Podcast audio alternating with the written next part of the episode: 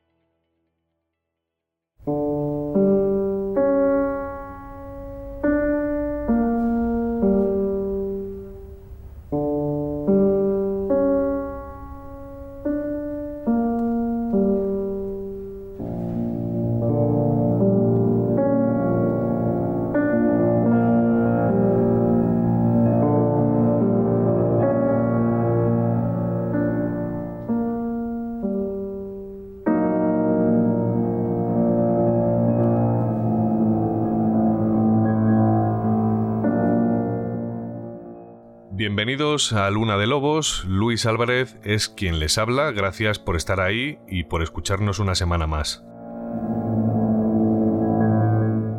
Y nosotros ya estamos de vuelta en esta segunda parte del programa especial sobre satanismo y rock and roll, en el que vamos a seguir indagando en busca de los secretos mejor guardados en la historia del rock.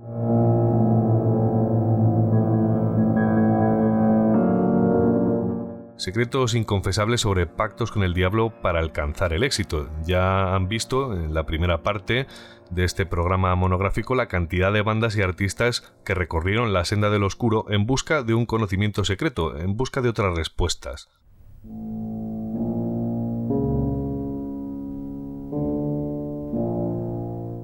Muchos se dejaron seducir por esa oscura fuente de saber, pero tan solo unos pocos fueron de verdad iniciados en los antiguos misterios o llevaron su curiosidad hasta las últimas consecuencias.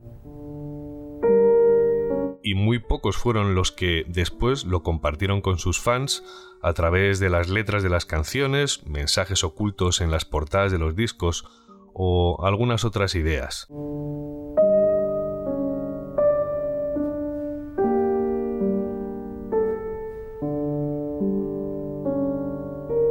Y como les había contado en la primera parte, para esta segunda vamos a entrevistar a una persona muy especial que ya ha pasado por los micrófonos de este programa, recordarán en el primero además, con él estrenamos Luna de Lobos, se llama J. Martínez Galeana y es un periodista musical que además es autor de varios libros de música, entre ellos una obra imprescindible para los amantes de la música que se llama Satanismo y Brujería en el Rock y que nos ha servido de inspiración, claro que sí.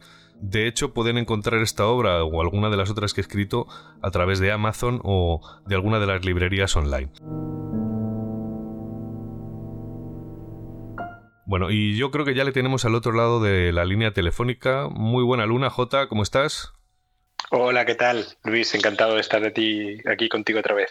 Gracias Genial. por la muchas gracias por atender la llamada de Luna de Lobos. Que sepas que ese primer programa que grabamos ha gustado mucho. Ha sido uno de los más escuchados y también de los más comentados. Me alegro mucho. Así que yo estoy muy ilusionado con este, con este programa que vamos a grabar. Pues va a ser larguito, la verdad, pero sobre todo porque va a estar cargado de anécdotas de esas que controlas, que me encanta escuchar y que, eh, bueno, se trata de indagar en en, los rincones ¿no? de los grupos de, la historia del rock, de las bandas y sus protagonistas. Así que si quieres, vamos a empezar con, como no podría ser de otra forma, con el Delta Blues. Y la primera pregunta es, ¿dónde aprendió Robert Johnson a tocar así la guitarra? Y te pongo en contexto. Parece ser que desapareció de su casa, de su pueblo, durante un año prácticamente, unos meses, eh, Robert Johnson era bucheado muchas veces cuando tocaba en, las tabernas, en los clubs de negros donde tocaban otros eh, bluesman y eso significa que no tocaba demasiado bien, pero de repente cuando vuelve de ese viaje en el que desaparece durante meses, se transforma en la referencia histórica del rock, en el mejor bluesman hasta el momento, hasta la fecha. La gente eh, lo convierte en una absoluta estrella y claro, hemos hablado de que esos pactos con el diablo, pero seguramente que hay una explicación, quiero decir, seguramente que alguien le enseñó a tocar la guitarra de esa forma, más allá de la leyenda, ¿no? ¿Qué sabemos de esto? Bueno, Robert Johnson eh, es cierto que, que, al principio cuando tocaba no era especialmente eh, no es especialmente bueno tocando la guitarra por lo visto en sus primeras actuaciones. Él aprendió a tocar la guitarra con su primo en, la plantación. Pero bueno, digamos que al principio, pues bueno, pues como todo el mundo cuando empezamos a hacer algo no somos, nadie nace enseñado, ¿no? Como se suele decir. Sí. Eh, entonces cuando Son House y, otros bluesmen lo ven, lo ven tocar, pues dicen, bueno, pues ahí está el chaval, ¿no? Pero tampoco no es, no es ninguna maravilla. Y es verdad que no te sé decir por qué desaparece del circuito durante una temporada y cuando vuelve toca tan bien y es tan grande la diferencia que Son House pronuncia su famosa frase de ¿cómo es posible que este chico haya mejorado tanto en tan poco tiempo? ¿no? Eh, debe de haber vendido su alma al diablo para tocar así y ahí nace la leyenda. ¿no? ¿Quién es el que dice esta expresión, el que le ve y habla de, ese cambio repentino? ¿Otro bluesman? Otro bluesman, Son House. Son House, ese quien lo dice, sí por oídas o por haber leído durante estas semanas que he estado documentándome, eh, he escuchado, eh, o he leído, mejor dicho, que hubo una tercera persona, más allá del diablo, por supuesto, que le enseñó a tocar en los cementerios. En, el cementerio de un pueblo cercano al suyo, todas las tardes se sentaban a tocar la guitarra. Eso es lo que he leído, no recuerdo exactamente ahora, en alguna publicación especializada eh, en algún artículo de todos esos seguidores ¿no? de Robert Johnson que hay, que son biógrafos, etcétera, y quería confirmarlo. Quiero decir, es evidente que Robert Johnson, ya hemos demostrado, le gustaba flirtear con el diablo y por supuesto no lo escondía en sus letras, incluso le gustaba alardear de ello como, eh, no sé, para rodearse de una aureola mágica, ¿no?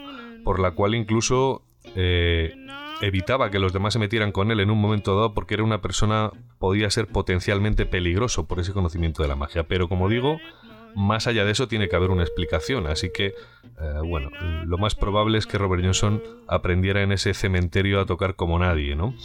Pero vamos a ir un poco más allá, eh, J.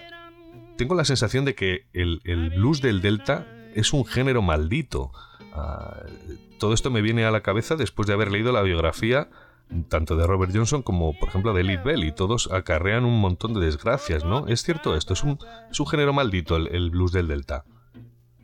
Mm, hombre, hay que situarse en el contexto en el que nace el blues del Delta en una época donde, donde por mucho que se hubiera acabado la esclavitud, se había, se había acabado la esclavitud legalmente, pero no es que se hubiera acabado desde luego la, discriminación y la opresión de la población negra de Estados Unidos, especialmente en ese, en ese sur rural eh, bastante poco avanzado y bastante poco abierto a los nuevos, a, los nuevos aires, ¿no? Eh, hay que tener en cuenta, a ver, el blues siempre, se, siempre tiene, tiene, hay una vertiente del blues mm, que se puede conectar con las supersticiones y con ciertos ritos que se, se importaban desde África, ¿no? Que se trajeron los esclavos desde África. Sí. Eh, yo de hecho tengo un disco en, mi, en mi discoteca que, que se llama, bueno, es una recopilación de canciones que se llama Mojo, Mojo Blues. Mojo es como un amuleto, ¿no? Sí. Y es una, recopilación de canciones blues que, que, pues eso, que tienen que ver con la magia, con la magia, con lo oscuro, con las supersticiones, con, eh, el diablo, con todas estas cosas, ¿no? Sí. Eh, entonces, mm, la música del diablo y, el que sea maldito, a ver, que a los bluesmen no les fuera bien o que tuvieran una vida zarosa es totalmente. O sea, no creo que, aunque no tocaras el blues siendo negro en esa época, en, ese, sitio en concreto, te fuera muy bien en la vida. ¿Sabes? decir, no, creo que tuvieran largas vidas y exentas de sustos. Vamos a ver, se le podía, a un negro en esa época se le podía linchar por cualquier cosa, por un rumor. Bastaba con que alguien dijera. Mm, que hubiera un suceso eh, pues eso, que apareciera una joven violada o se produjera algún robo y que alguien señalara a un negro en concreto y no se buscaban pruebas, directamente se le colgaba del árbol más cercano. ¿Sabes? entonces, mm, yo creo que la vida del blues es mal, del bluesman es maldita, pero porque es negro, no porque toca blues, ¿sabes? Claro. Eh, Quizás esa definición sea más bien eh, la leyenda de la que se ha rodeado después el blues. Eh, porque no hay que olvidar que algunos artistas de los que luego iremos hablando más adelante, por ejemplo Keith Richards, en alguna entrevista, como ya digo, veremos más adelante, pero bueno, lo adelanto, eh, habla de, la, de, lo peligroso que es el rock, la vida dentro del rock, es decir, está llena de peligros. Por eso decía que es casi, que es casi maldito, eh, pero bueno, es verdad que el contexto que, en el que tú nos has puesto explica muchas cosas, pero... Pero mm, tengo una pregunta que me llevo haciendo desde el principio que organicé este programa, desde el primer programa y ahora con el segundo, esa duda sigue siendo persistente y es ¿Por qué las bandas, por qué crees que las bandas terminan antes o después por indagar en el blues una y otra vez y además algunos llegando hasta extremos bastante potentes? Pues porque es una... A ver, eh, estamos hablando de, de la fuente primigenia de la que salen muchísimos géneros de lo que es la música popular de raíz estadounidense, ¿no? Eh, evidentemente, si tú eres los Rolling Stones y estás en Inglaterra, eh, perteneces a la cultura anglosajona y quieres tocar rock, eh, un rock así más sucio y, menos comercial o más, sí, eso, pues eso, más sucio, tienes que ir al blues. al igual que aquí tú quieres hacer una música de raíz en España, eh, aunque la quieras llevar a extremos muy locos, como por ejemplo hace el niño de Elche, bebes del flamenco. Es lo que hay.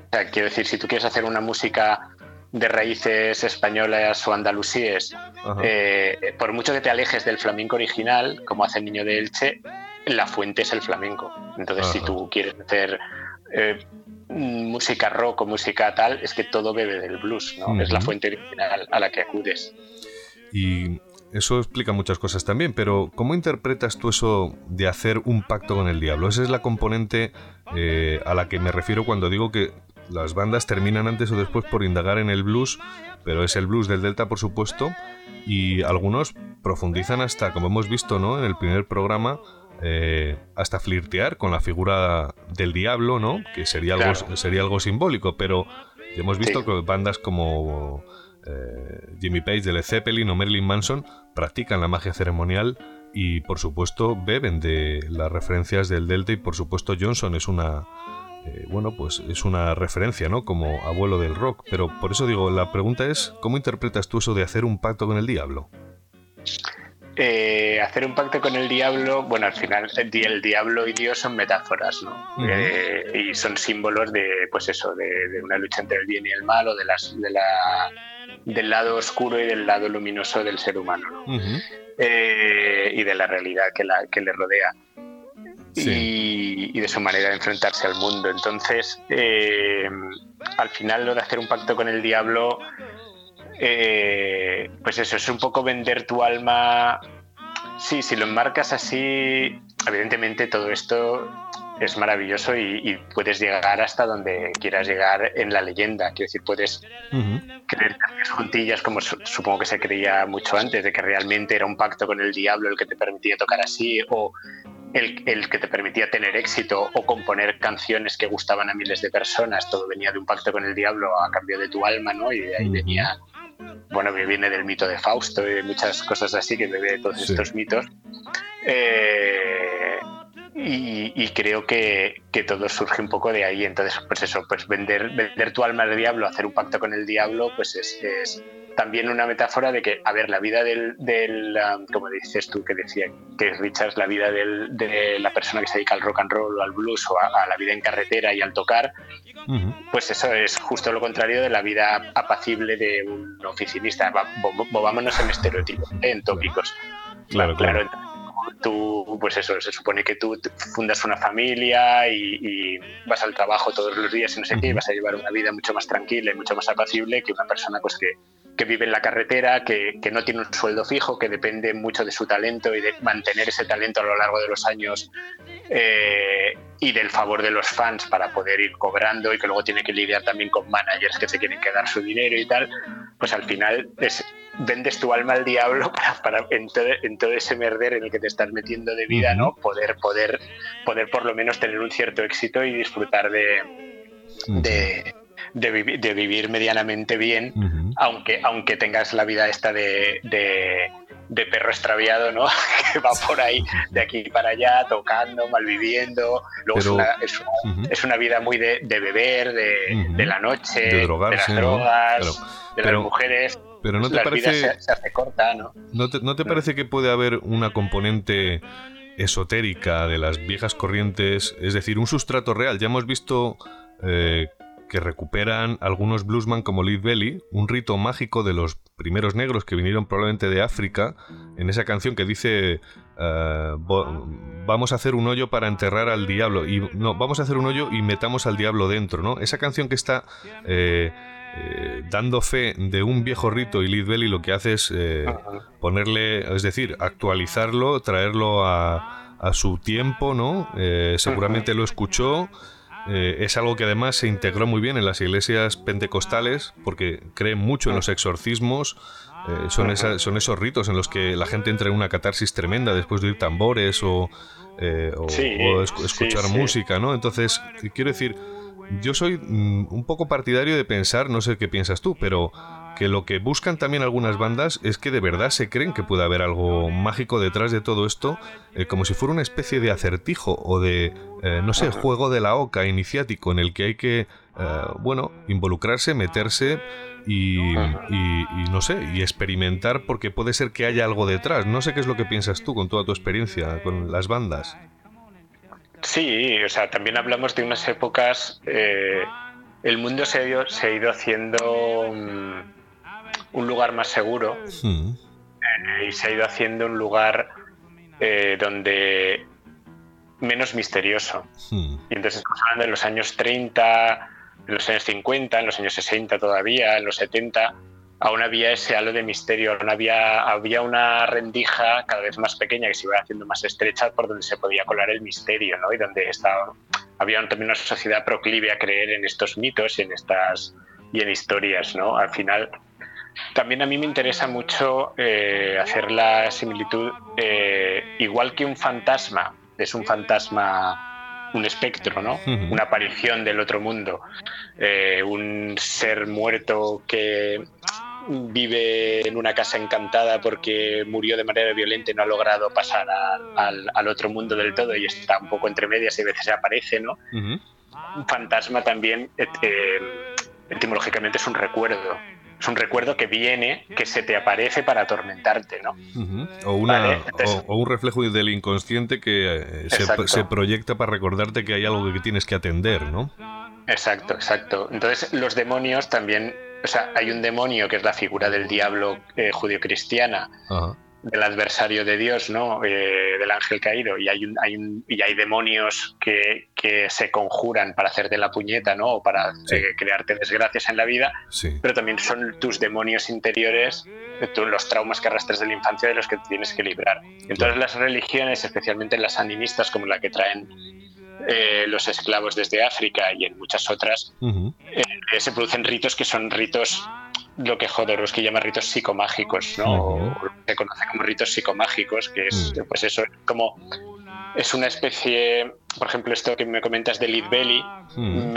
eh, me, viene a la cabeza una meditación, por ejemplo, que, que en yoga, que haces un mudra que señalas hacia arriba y en la India, a veces cuando ese mudra, se llama el mudra de Kali, ¿vale? Es como un dedo, estás apuntando con el índice hacia arriba, cuando ese mudra lo realizas hacia abajo. En la India hay sitios donde, o sea, se supone que tú cuando lo tiras hacia abajo estás desprendiéndote de tus malos de todo lo malo que tienes, de lo que te sobra, de tal. Incluso en la India hay sitios que ponen como un cántaro que luego se tapa y se entierra, ¿sabes?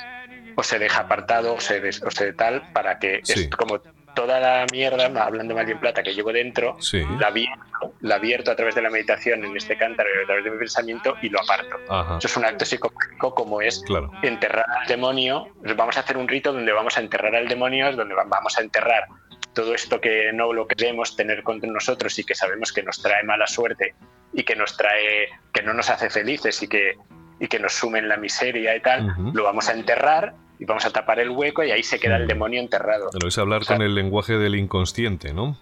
Hablarle al inconsciente de forma mágica. De todos modos, antes de empezar a hablar sobre bandas modernas y sus escarceos con la figura del diablo, y además hay un montón de cosas que vamos a tocar y yo sé que la audiencia está mordiéndose las uñas porque he dejado muchas vías tendidas al pasar por el primer programa hablando sobre eh, dejando caer eh, ciertas perlas, pero yo sé que vamos a destapar, vamos a levantar la alfombra de muchas bandas y además sé que eh, seguro que tienes un montón de información guardada, pero antes de eso me gustaría hablarles de algo muy curioso, que es el fenómeno del tritono, más conocido como el intervalo del diablo, o lo que se venía a decir en latín, diabolus in musica, y que es el diablo en la música, ¿vale? Y bueno, se preguntarán qué es esto, no sé si lo habrán oído alguna vez, se trata de un intervalo disonante, eh, como si fueran acordes especiales, eh, cuyo sonido, bueno, la característica principal es que es un sonido inquietante, y eh, despierta en el oyente, bueno, una especie de sentimiento de desasosiego, ¿no? para informarles un poco más en profundidad, decir que su prohibición expresa está documentada ya alrededor del año 1000, a consecuencia de ese carácter tan siniestro del sonido, porque había la creencia de que esa forma de tocar ese sonido era una forma de invocar al diablo, ¿no? No hay que olvidar que durante siglos la música era una manifestación de lo sagrado, sobre todo en la Edad Media, y no un arte libre o algo lúdico, ¿no? Hasta que llegan los trovadores, pero eh, era algo más bien condensado a lo sagrado, ¿no? Y se cantaba a lo sagrado. Así que eh, después, durante toda la Edad Media, estará prohibido tocar esos acordes, aunque es cierto que se conservan obras de entonces en las que sí que aparecen tritonos. Yo no sé eh, si habías oído hablar del, seguro que sí, eh, J, hablar del tritono, porque hay algunas bandas que lo usan y ahora lo escucharemos, pero ¿qué opinas sobre esto del tritono, la, digamos, el intervalo del diablo, no? pues yo creo que volvemos otra vez al terreno de lo, del lenguaje simbólico. Eh, el hecho de que le llamaran Diablo sin música era porque eh, este tritono, que sí que es cierto que, que tiene un tono algo más siniestro y que no gustaba eh, en la época y que sí que se podía asociar un poco a algo a, sentimientos más siniestros y más oscuros y que luego por, por supuesto es empleado eh, mucho en el heavy metal y tal, porque crea ese, ese rollo siniestro, ¿no? Y en la época no era del agrado. Eh, y yo creo que se le llama Diablo sin música, eh, no solo por el tono siniestro, sino porque su ejecución presenta dificultades. Sí. Y aparte crea, yo no, no, por desgracia no estudié nunca música ni solfeo y no puedo extenderme mucho sobre este tema, pero sí que sé, sé que eh, es, bastante inestable, es complicado de tocar, es complicado de hacer bien y como que perturba mucho a la hora de, componer, meter ahí un tritono, ¿vale? Eh, o por lo menos lo que eran las composiciones de la época. Entonces, como era tan complicado, aparte de siniestro, se le llamaba diablo sin música, porque se debía evitar como se debía evitar al diablo. ¿Sabes? Eso se le llama así. Era como, cuando estés componiendo una obra, evita el tritono como, se, como evitas al diablo en tu vida diaria, ¿no? Claro, entiendo. Eh, es posible... Se llama diablo sin música como porque era diabólico porque, pues porque te echaba abajo toda la partitura, ¿sabes? Y era diabólico porque también resultaba un poco siniestro. Entonces esa combinación de las dos cosas pues crea esta leyenda sobre el tritono que es posible que algunos inquisidores eh, aunque creo que no hay demasiada constancia de que estuviera prohibidísimo, pero sí que algunos inquisidores, a lo mejor más celosos de su tal, sí que podrían decir, pues está prohibido tocar, no queremos tocar, pero yo creo que básicamente también en una época de superstición en la Edad Media, pues a lo mejor a la gente que iba a escuchar en, misa que llegara el coro y les hiciera un tritono y les sonara así un poco lúgubre y siniestro y tétrico, y encima sabiendo que se le consideraba diablo sin música, pues mejor evitarlo. ¿no? Es posible quizá que esa, eh, el sonido, digamos, bueno, puede abrir las puertas de la percepción. De hecho, los ritmos, está clarísimo, en todas esas, todos esos rituales con tambores y con música, ¿no? Eh, me pregunto si eh, esa forma de tocar, esos acordes que son un tanto disonantes, no tocarán alguna fibra de nuestro cerebro, ¿no? Eh, por, no sé si a través de los ritmos cerebrales eh, o a través a lo mejor, bueno, de ese sonido, de, esa vibración, ¿no? Pero lo, que, lo que sí que hay que decir es que el, blues antiguo está plagado de tritonos. y, por eso las eh, grabaciones más antiguas tienen ese carácter tan inquietante. De hecho, las canciones de Robert Johnson o de algunos otros bluesman parecen el típico sonido de una película de miedo en la que hay un gramófono eh, sonando en un salón abandonado, ¿no? Es fantástico el blues antiguo, es fantástico. de, todos modos, Black Sabbath, eh, y lo vamos a empezar a escuchar ya, hizo uso del tritono en su primer disco, en la primera canción, toma ya, menuda declaración de intenciones, en la canción que se llamaba además igual que el grupo, Black Sabbath. Vamos a escucharla para que pueda apreciar la audiencia de qué estamos hablando, así oyen lo que es un tritono.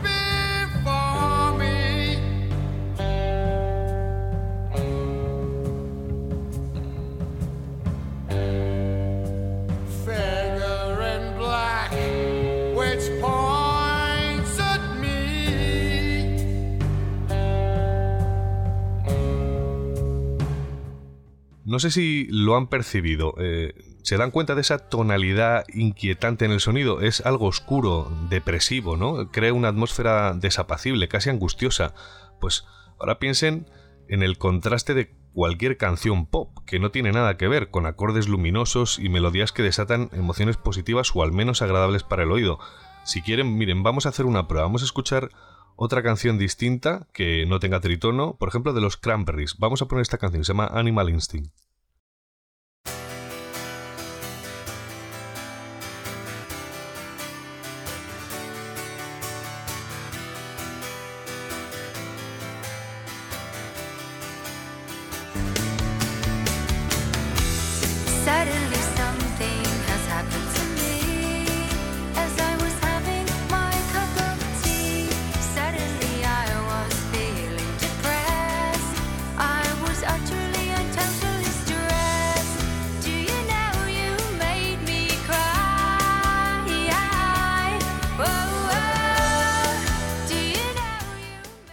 Es una canción, bueno, bastante bonita de los Cranberries, aunque tiene ciertas connotaciones un poco tristes. Pero fíjense que aunque es así, es triste, o el mensaje es triste, el sonido es evocador y agradable para el oído, no como el tritono. Y la pregunta J es, ¿tú crees que Black Sabbath metió el tritono... Eh, bueno, no lo sé, porque ahora hablaremos de Black Sabbath, pero ¿metió el tritono para empezar a generar eh, esa leyenda que arrastraron durante toda su carrera y todavía arrastra Ozzy Osbourne. Pues sí, la leyenda de Black Sabbath. Ellos parece que siempre negaban en las entrevistas y de hecho decían que venían de un entorno de una educación católica estricta y que, y que bueno que rentaban de que ellos fueran adoradores de Satán y de todas las cosas que se, le, que se les atribuían, ¿no? que la rumorología les atribuía y que los fans se creaban sus propias historias y sus propias películas y, tal. Pero es, es, más que evidente que, a ver, si tú te llamas Black Sabbath. Ajá, claro. o, sea, ya te pones ese nombre y haces una portada de disco como la de la portada de disco del Black Sabbath, donde aparece esta, esta figura que se parece un poco a la Gioconda, que parece un fantasma con la mansión. Inquietante a tope es inquietante a tope y utilizas tritonos y, tu música tiene deliberante un carácter siniestro. Y aunque ellos siempre se quejaban de que la gente se quedaba con el rollo, cuando ellos hablaban del diablo en alguna canción o decían alguna cosa o alguna cosa que podía interpretarse como cosas así, se quejaban de que la gente se quedaba un poco en la cáscara de, ah, ha dicho el diablo, ha dicho no sé qué, una misa negra. A lo mejor ellos lo que se referían a que el arre era a una denuncia de, la guerra, ¿no? De la guerra de Vietnam, que cuando ellos salen todavía está en marcha, ¿no? Sí, cierto. Eh, o sea, que ellos tienen himnos pacifistas, quiero decir, como War Pigs, ¿sabes? Eh, a ver, que no... Que, vale, que tú puedes negar la mayor, pero te llamas Black Sabbath y tal, y el que lo explota verdaderamente es Ozzy en solitario, porque ahí ya se crea su personaje totalmente salido de madre como es el mismo, ¿no? Hmm. Y ahí empieza a explotar totalmente la imagen de tío satánico y, y, pero ya un poco en plan circo. ¿no? O sea que todo respondió un poco al marketing, eso de Black Sabbath y toda esa estética. Ojo, no les estoy restando mérito, ¿eh? simplemente me da la sensación de que, como hablaba en el primer programa, en la primera parte, todo respondió un poco al marketing, ¿no? A, pesar de que, bueno, si fuera marketing, tenían una habilidad dramática admirable. Hombre, son los creadores de un género, quiero decir que Black Sabbath son, son, son grandísimos y tienen un peso muy grande en la, historia de la música. Eh, pero evidentemente ellos sí que explotan mucho el tema de, del diablo y esa ambigüedad, pues las cruces, por ejemplo, pues que si llevaban cruces en el escenario y luego ellos mismos hicieron que el padre de uno de ellos, que era trabajaba con aluminio, les hicieron unas cruces de aluminio bastante grandes que llevaban siempre para protegerse. Porque, claro, también empiezan, a, sobre todo en las giras en Estados Unidos, empiezan a recibir amenazas de muerte y de que va a pasar esto, y empiezan a correr rumores de que eh, tiran eh, o sea, de que, de que sacrifican animales en vivo. Sí que creo que hay algún concierto en el que tira, ya eh, al final todo esto es una bola que se retroalimenta. Claro. O sea, si tú quieres entrar en ese juego, porque sabes que te ayuda a vender discos y tal, pues empieza, los fans empiezan a contar, esto como un poco como el juego este que jugábamos de niño del teléfono loco, ¿no? Que uno decía, te ponías ocho en fila y uno decía, al principio decía hígado y cuando llegaba al final decía mayonesa, ¿sabes? Entonces, ¿sabes? es una... Sí, exacto, el teléfono es cacharrado este. Entonces, es una cosa que, que, se va retroalimentando, que yo digo que una barbaridad, que, ah, sí, pues ahora voy a tirar carne al público, ¿sabes? Claro, Para que no sé ah, tú dices que yo sacrifico animales y no sé qué, y casi me cancelan un concierto y han venido los de la defensa de los animales para ver si es verdad que yo mato un pollo y, o mato una cabra, o sea, con no sé qué en el escenario, pues ahora te cojo carne y te la tiro, ¿sabes? Y, pero, pero una cosa, Jota, ¿es cierto eso de que en un directo Ozzy Osbourne agarró al vuelo un murciélago de casualidad? Y lo mordió, se lo metió en la boca, lo mordió y le arrancó la cabeza. Y creo que eh, la leyenda continúa diciendo que a partir de ahí Ozzy tiene un problema de salud grave en la sangre. ¿Es esto cierto? Eh, yo, a ver, hay una parte de verdad y es, es que en esta retroalimentación de la que te hablo, ¿no? De, pues hubo un fan, por ejemplo, que se subió al escenario con una daga. Una daga de estas como la que se utilizan supuestamente para, sacrificios rituales y no sé qué. Flamígera. Sí, sí, pues este, este tipo de cosas, ¿no? Pues en esa onda eh, a la gente, mucha gente tiraba cosas al escenario, ¿no? Y un tío tiró un murciélago, ¿vale? Pero el murciélago eh, no estaba muerto. Pero asustado por las luces, se queda eh, muy, muy quieto en el escenario. O si os lo ve, como está quieto, se cree que es de plástico y le pega un bocado y le pega un bocado. Hostia, o sea que es real, la historia es cierta. Eh, sí, yo le intenté contrastar y por lo visto sí, le pegó un bocado y luego lo que sí que tuvo que estar en una, mes una, una semana poniéndose inyecciones contra la rabia. Claro. ¿sabes? O sea, eh, eh, vacunas, vacunas antirrábicas. Claro. lo que también saco yo, o sea, pongo yo en el libro, y es que en una de las, cuando Osi empezó la carrera en solitario, sí eh, su mujer Sharon, su segunda mujer Sharon tuvo la idea de cuando entres a vender el disco a los, a los de EMI, sí. Eh, la discográfica, eh, suelto, cuando entres, suelto dos palomas, ¿sabes? sí, a entrada, ¿no? Como para hacerlo más espectacular. Sí. Y, y, qué pasó? Que entró el otro con las dos palomas para soltarlas, ¿no? Sí. Y cuando vio a todos los encorbatados mirándolo con cara de madre mía, este sonado, ¿de dónde ha salido? ¿sabes? Soltó una paloma, pero la otra, como siguiendo el. Como ya habréis oído que le pegó una boca a un murciélago, pues mira, le pegó un bocado a esta paloma y le pegó un bocado a la paloma. ¿Lo repitió? Lo repitió delante de todos aquellos como para empatarlos, ¿no? Como diciendo, me estáis mirando como si fuera eh, un, un, murciélago salido del infierno, pues mira, ¿sabéis lo que hago? Pues sí, sí, soy un satánico y soy un animal, mírame cómo está Paloma, viva.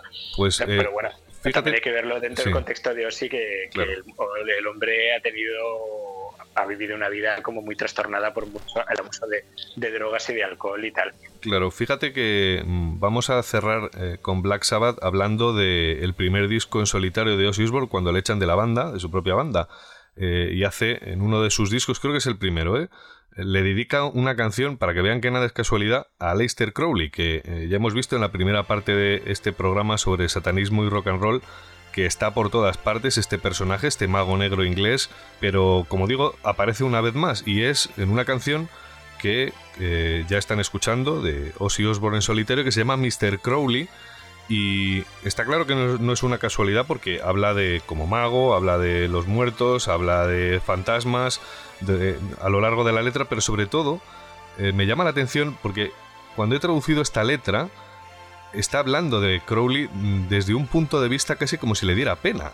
Por supuesto que conocían a Crowley, conocerían eh, a gente que haría ritos o gente que les podría en un momento de incluso hasta iniciar, ¿no? Como le pasó a otras bandas, pero me da la sensación de que, eh, como has anunciado al principio y yo comentaba durante todo el programa anterior, eh, era absoluto marketing y punto, quiero decir, pasaban de todo, no er, era más bien una cuestión estética que, que ni siquiera le tenían miedo, quiero decir, porque hay gente al final que podría cogerle miedo o respeto al tema de el esoterismo y no, pero estos no, estos eran iban a tope.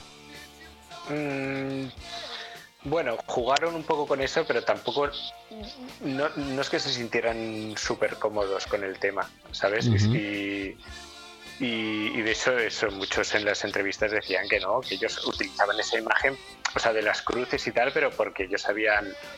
Venían de una educación católica y, bueno, utilizaban como imágenes y símbolos y metáforas que referentes, pues referentes de la de la tradición judío-cristiana y pues las cruces eran un símbolo más y tal. Goya Ozzy Osbourne en solitario evidentemente se crea su propio personaje y ahí sí que va a tope, ¿no? Claro.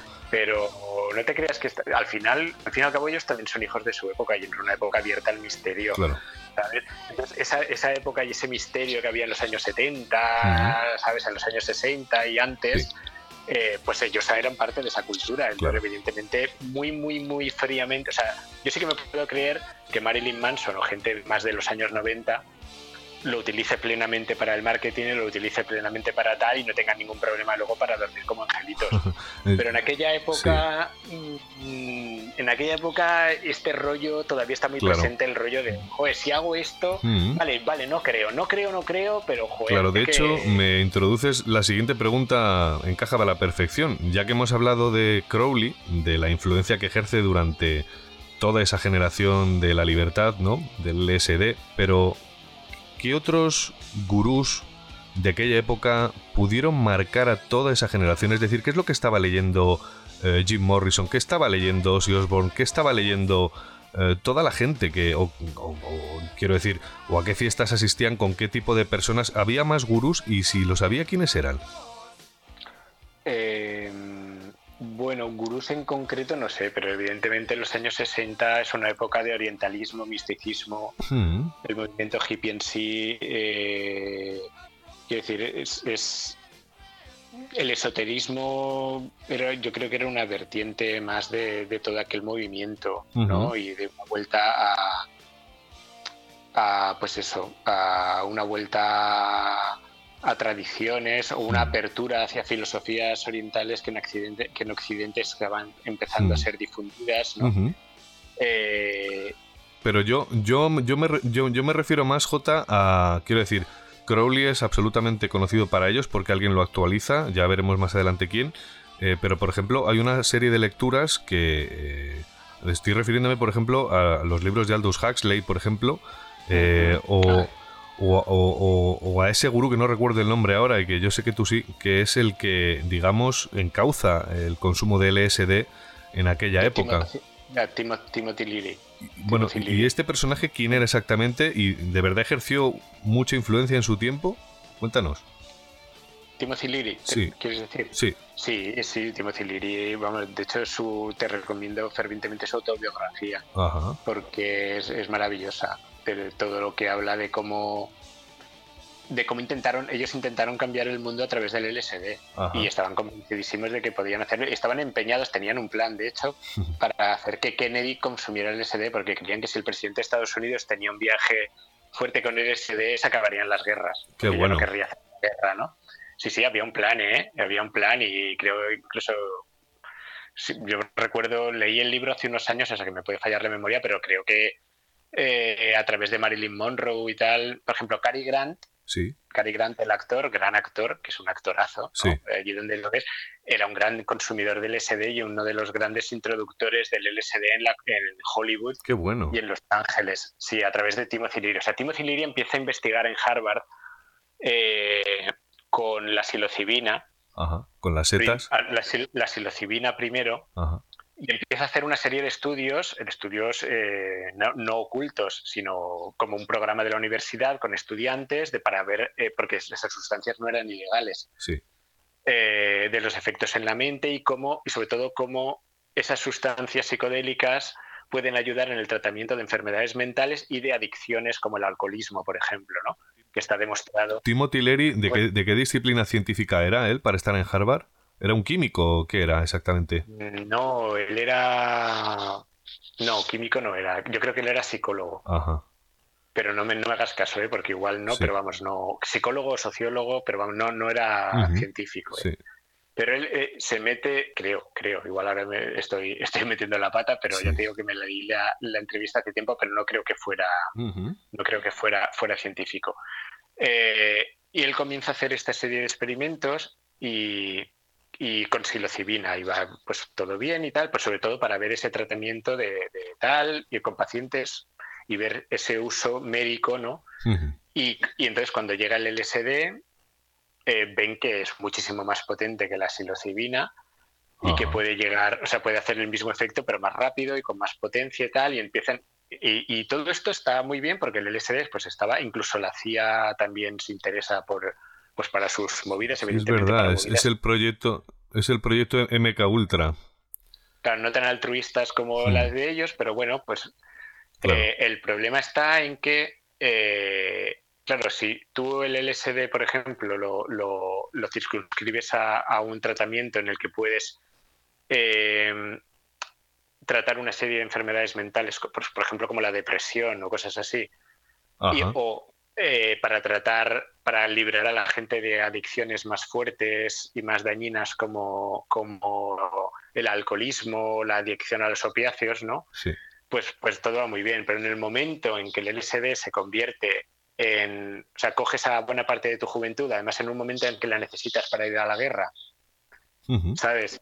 Eh, y, ves que lo que cunde es la desobediencia y el desafío a la autoridad. Sí. Claro, porque es lo que decía, ¿no? O sea, si tú, tú puedes ir a Vietnam y te puedes convencer de que tienes que derretar el comunismo o que debes sacrificar tu vida por tu país o que debes hacer una serie de cosas o que, o que tienes que mm, pasar por una serie de aros que te marca la sociedad, eh, pero si tú tomas LSD y se te abre toda la conciencia y lo ves todo un poco más tal, y tomas una serie de experiencias y tal, y no vas a pasar por esos faros, sí. Eh, por eso le llaman cultura subversiva y contracultura, porque es que están yendo en contra de lo que te está el paso que te están marcando las autoridades, y las autoridades no lo quieren. Claro, además que esas las, las drogas psicodélicas son precisamente eh, las drogas de la libertad.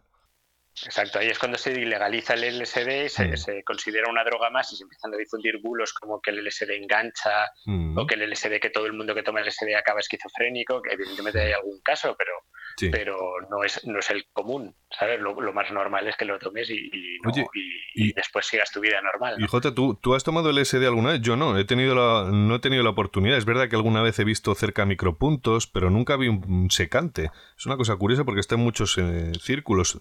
¿Tú has tenido contacto con el LSD en algún caso? Sí, sí, sí, sí, he tenido, sí. Ajá. Y eh, bueno, yo he tenido, ya lo hemos hablado alguna vez, he, tenido experiencia con la psilocibina, yo sí he tenido experiencia más larga y, eh, bueno, interesante sobre eh, las setas alucinógenas, pero me gustaría saber si bajo ese efecto, tanto que influyó en aquella época, ¿Es posible componer o es eh, algún vehículo para componer canciones o hacer que esa generación fuera tan brillante? ¿Es posible esto o, no tiene nada que ver? Hombre, pregúntale a los Grateful Dead. si, se puede componer o no con LSD, por supuesto, claro que sí. el LSD marca, marca el sonido de, de esa época. Estamos hablando de. Al final, esto ya estoy ya para otro programa, ¿no? Pero evidentemente cada droga va asociada a un movimiento y a un sonido. Claro, claro. La psicodelia, incluso el, primer rock sinfónico, todas esas evoluciones orquestales y la psicodelia más pura y, o sea, eso es LSD puro y duro. Y el orientalismo, ¿no? La introducción de, citares y de tal. Eh, es, una música mucho más expansiva, ¿no? Eh, la heroína, eh, pues todo el rollo siniestro de principios de los 80, es decir, música mucho más depresiva. O, La, o la explosión de, lo pop y alegre de los 90 con el éxtasis, imagino también. Con el éxtasis, claro, todo, el sonido Manchester no se entiende sin el éxtasis, los Stone Roses, los Happy Mondays, sin el éxtasis, en la primera cultura de club, eh, el acid house. Claro. Mm, no se entiende sin, sin, sin mm. esto, claro. pero ya te digo, ese, ya es un jardín en el que te metes y no sales. Vamos a escuchar ahora, J, otra canción que Vamos a dejar que la audiencia lo oiga un poquito.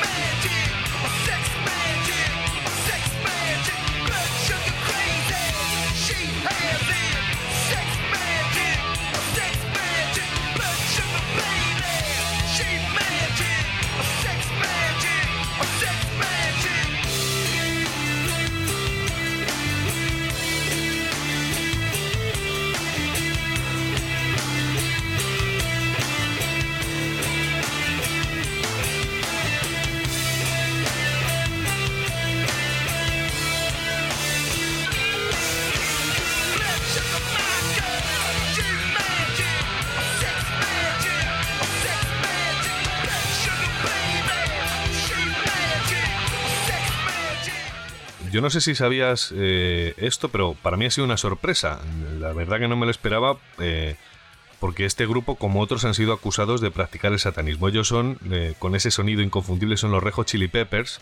La canción se llama Blood Sugar Sex Magic, que da título también al álbum. Es un álbum del año 92. Y ahora verán por qué les señalaron directamente como eh, adoradores de Satán. Y es que resulta que en la gala de los MTV Awards de 1992, que se llevaron tres o cuatro premios, el cantante dijo lo siguiente a recoger el premio. Eh, cito textualmente: Antes de nada le queremos dar las gracias a Satán. Claro, yo no sé, eh, tú sabías, claro, esto puede parecer una chorrada. Ahora, ahora contaré por qué no es una chorrada y por qué en este disco y en esta canción hay una referencia. ¿Tú, ¿Cuál es tu sensación con Rejo Chili Peppers? Pues yo digo que no me lo esperaba, pero no sé qué es lo que piensas tú. Bueno, yo Red Chili Peppers no los metería dentro de esta movida. O sea, quiero decir, eh, esto que, cuentas tú y el hecho de que Blood Sugar Sex Magic, el Magic estuviera escrito como, como lo escribía Lister Crowley. Eso es. Es un guiño, pero es anecdótico dentro de la historia de la banda que no, no ha estado nunca dentro de todo lo que es de lo que es el rollo satánico en, el rock, ¿no? Mm. Pero fíjate que la canción, has dicho la clave, eh, Sex Magic era escrito Magic con K final, era la disciplina por la cual a través de la magia sexual eh, Crowley, eh, bueno, bautiza, digamos, su método como así, Sex Magic con K. es interesante porque la canción, por si hubiera alguna duda, la letra habla con total claridad de un ritual de magia sexual con una mujer muy especial, una especie de sacerdotisa, ¿no? Además, habla de sangre como elemento ritual, ¿no? Sí, no, yo no los metería ahí dentro. Los, los Red Chili Peppers lo que tienen es un componente muy sexual, siempre lo han tenido, siempre han tenido una música muy, muy sexy y mucha presencia del sexo en sus, en sus canciones, ¿no? Eh, Quizá fue John Frusciante el que les metió en todo este ajo, no sé dónde lo he leído, pero comentan que el guitarrista que ha ido y ha venido durante largos periodos, pues esta es una banda muy regular en cuanto a componentes, integrantes, eh, creo que en solitario sí que ha hecho eh, música referenciada como otras bandas hacia lo esotérico, hacia lo hermético, hacia lo oscuro, ¿no? Yo no sé que, si esto es así o no. Sí, sí, puede que fuera alguna aportación de, John Frustiante a la banda o que les comentara algo, oye, podríamos hacer un guiño a lo de Lester Crowley y a, lo de la, y a la de tal, pero yo creo no sé, los Red Chili Peppers siempre han sido así como los chapales gamberros de la, de la playa y de Los Ángeles, ¿no? Que están ahí haciendo surf, intentando ligar a las chavalas y, drogándose y, y, eso, y siendo, pues eso, unos gamberretes, ¿no? Pero no los veo yo dentro. Yo creo que fue un guiño, lo que sí que es, desde luego, ese álbum es la cumbre de su carrera, vamos. Es el, disco el mejor disco que, que tienen con mucha diferencia.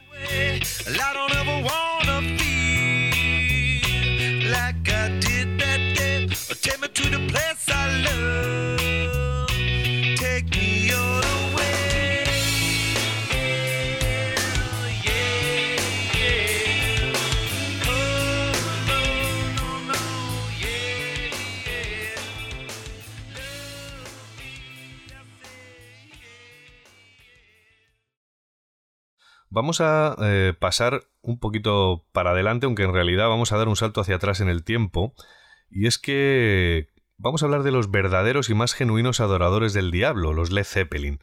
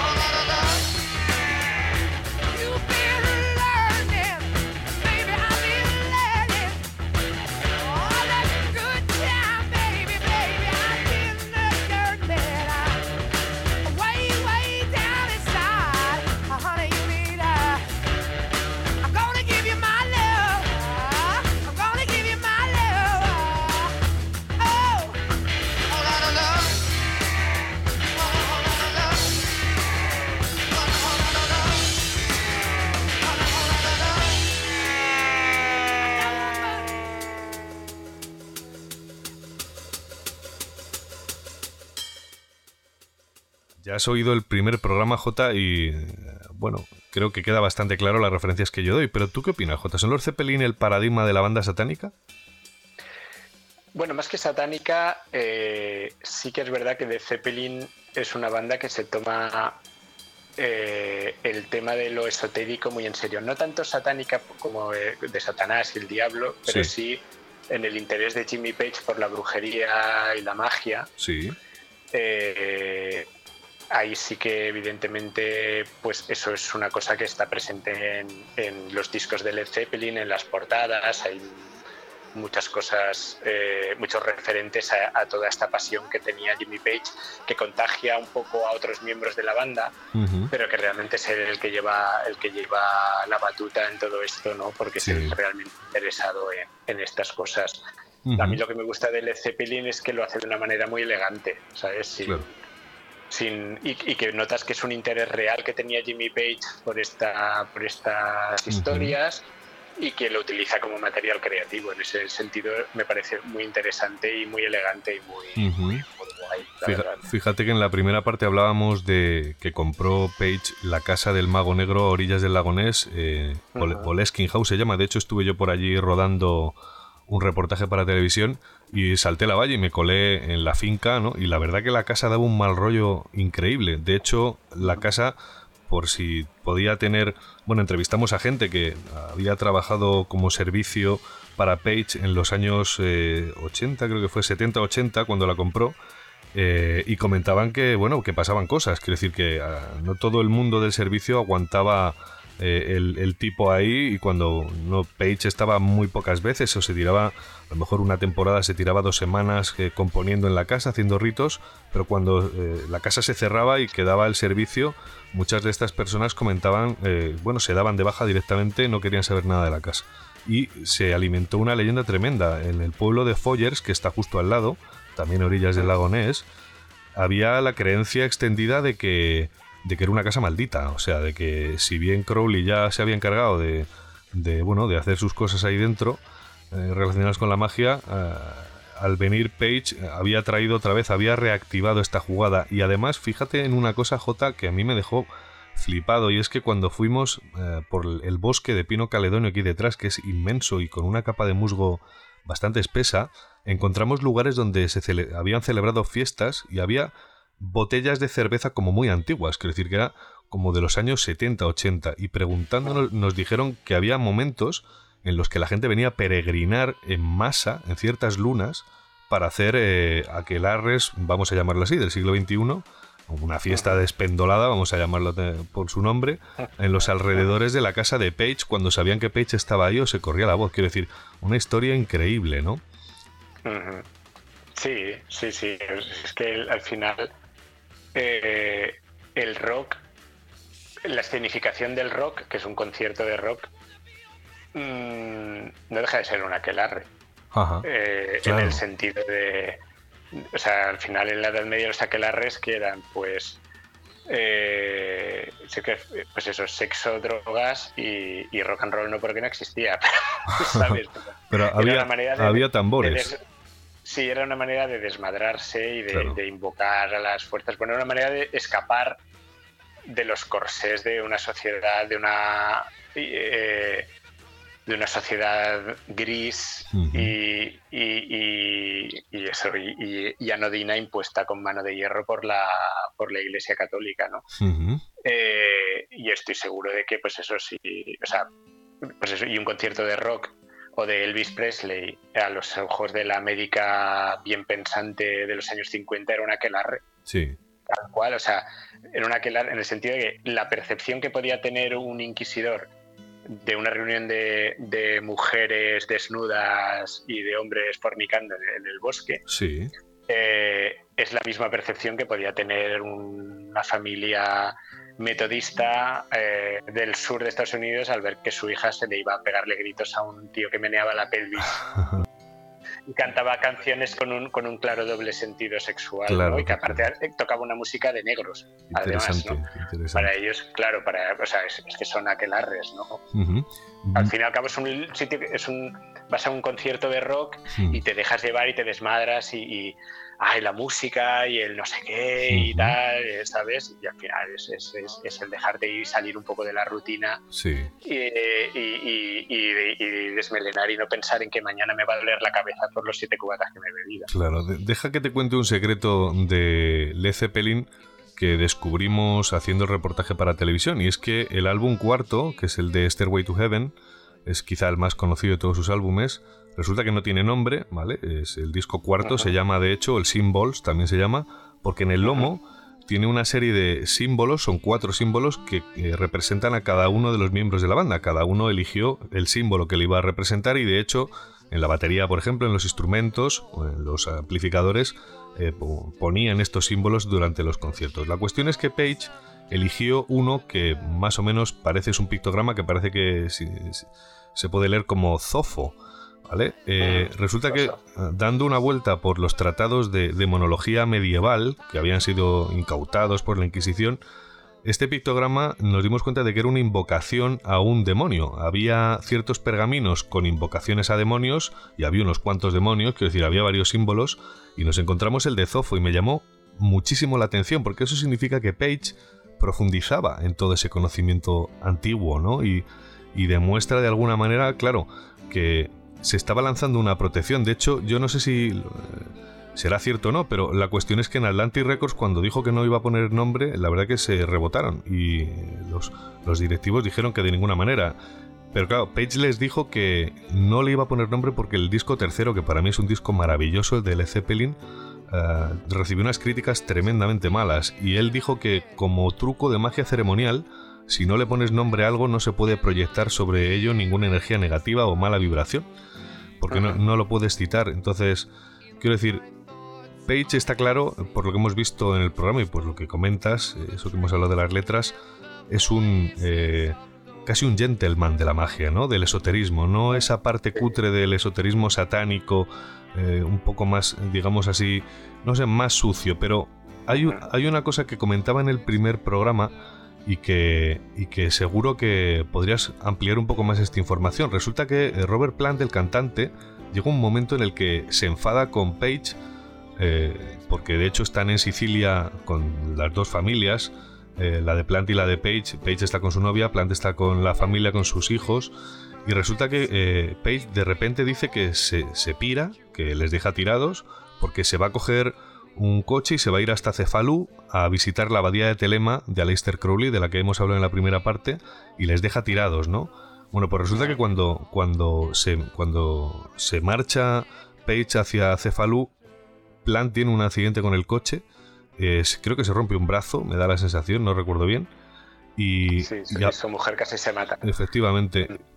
¿Qué, es lo que dice Plan? Porque yo sé que a partir de ahí Plan se pilla un rebote tremendo y empieza a decirle a Page que está harto de sus rollos, que traen mala suerte a la banda. ¿Tú qué piensas? Porque empiezan a pasar cosas raras también, ¿no? Pues no sabría decirte si, si es eso o que también coincide con una época donde ya eh, no les empieza a ir muy bien como banda. Es decir, ya empieza un poco la decadencia, de, su decadencia como banda y a lo mejor se junta un poco todo. No sé si es exactamente. Si, yo creo que al final. Hmm. Bueno, a plan, a plan, se le muere un hijo y creo que tuvieron un par de accidentes de avión. le obliga a suspender una gira. Bueno, muere un hijo de una enfermedad. Sí. Eh, un hijo de 5 años, Carac, Carac Plant. Qué horror. Y sí, es un horror, evidentemente. Eh, claro, al final coincide todo. Las desgracias personales o los accidentes de, de Robert Plant, eh, el hecho de que iba la cosa ya mal como banda, que no estaban teniendo buenas críticas ni tanta fama y tal, pues es posible que una, una parte de las... Claro, al final que, que, si empieza a irte mal y sabes que el otro está metido en rituales y en rollos y está con todo lo oscuro, al final dirá, no nos estarás trayendo mala suerte con tus rollos, ¿sabes? Que es posible que en algún momento se le planteara. Me pareció, o sea, evidentemente no tengo constancia, tampoco he leído por ahí que, que ese fuera uno de los problemas, pero creo que es bastante, o sea, que no es del todo improbable que en algún momento, cuando empezaba a irles mal o cuando Robert Plant empieza a pasarle estas cosas, dijera, Luego también, cuando, luego también muere, muere John Bonham. Ajá, te iba a preguntar por el final de la banda. Hombre, no tiene nada de raro porque se cascó 40 vodkas en 12 horas el, día de su muerte. Es decir, que no tiene nada de raro que muriera. No, no, no le puedes achacar su muerte a una maldición satánica.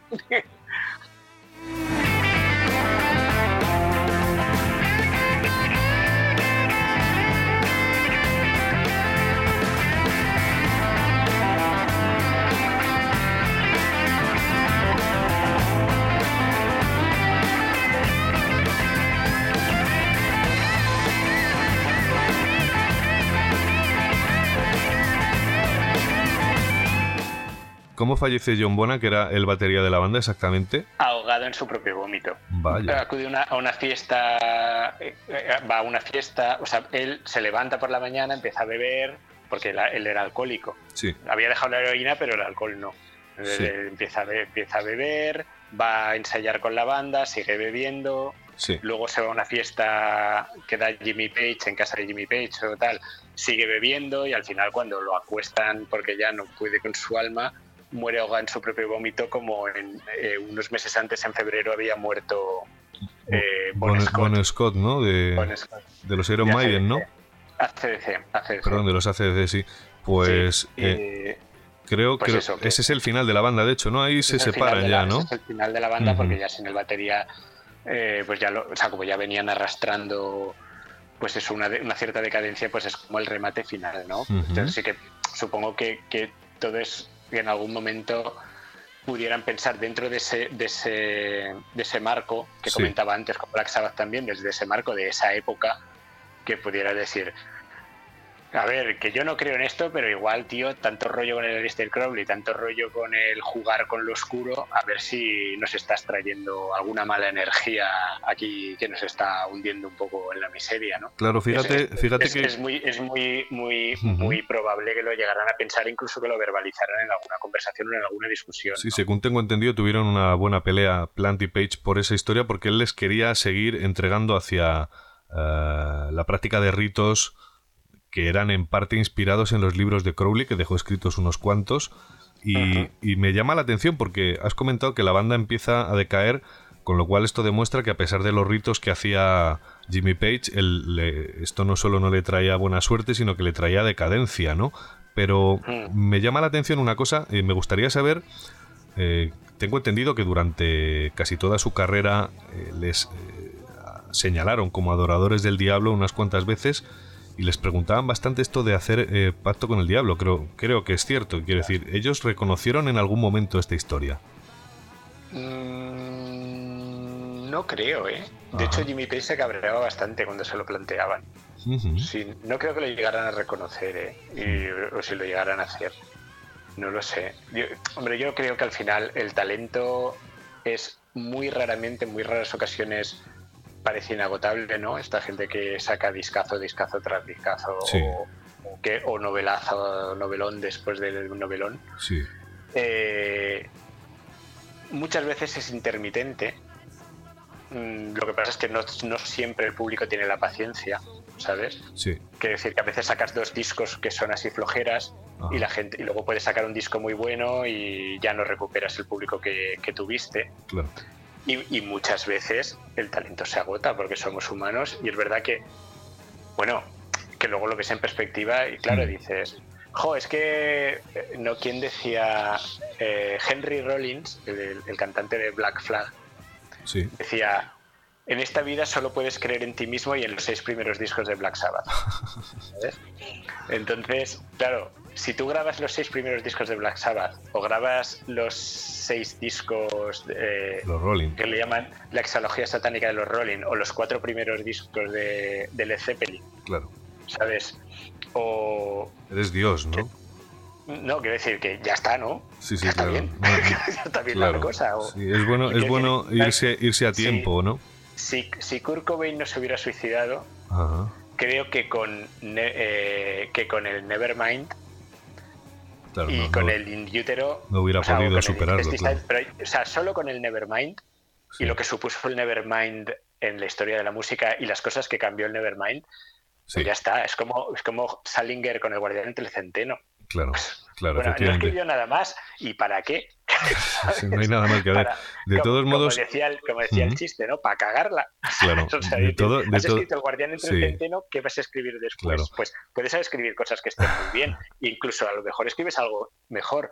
Pero muchas veces que. eh, Es mejor apagar no, las no. luces e irse a casa, ¿no? Claro, pues has hablado de Nirvana y vamos a hablar de Nirvana un poco más adelante, pero ahora vamos a hacer que la audiencia descanse. Llevamos ya un rato largo hablando, vamos a dejar que los oídos descansen con una magnífica canción de los Eagles de la que vamos a hablar que se llama Hotel California.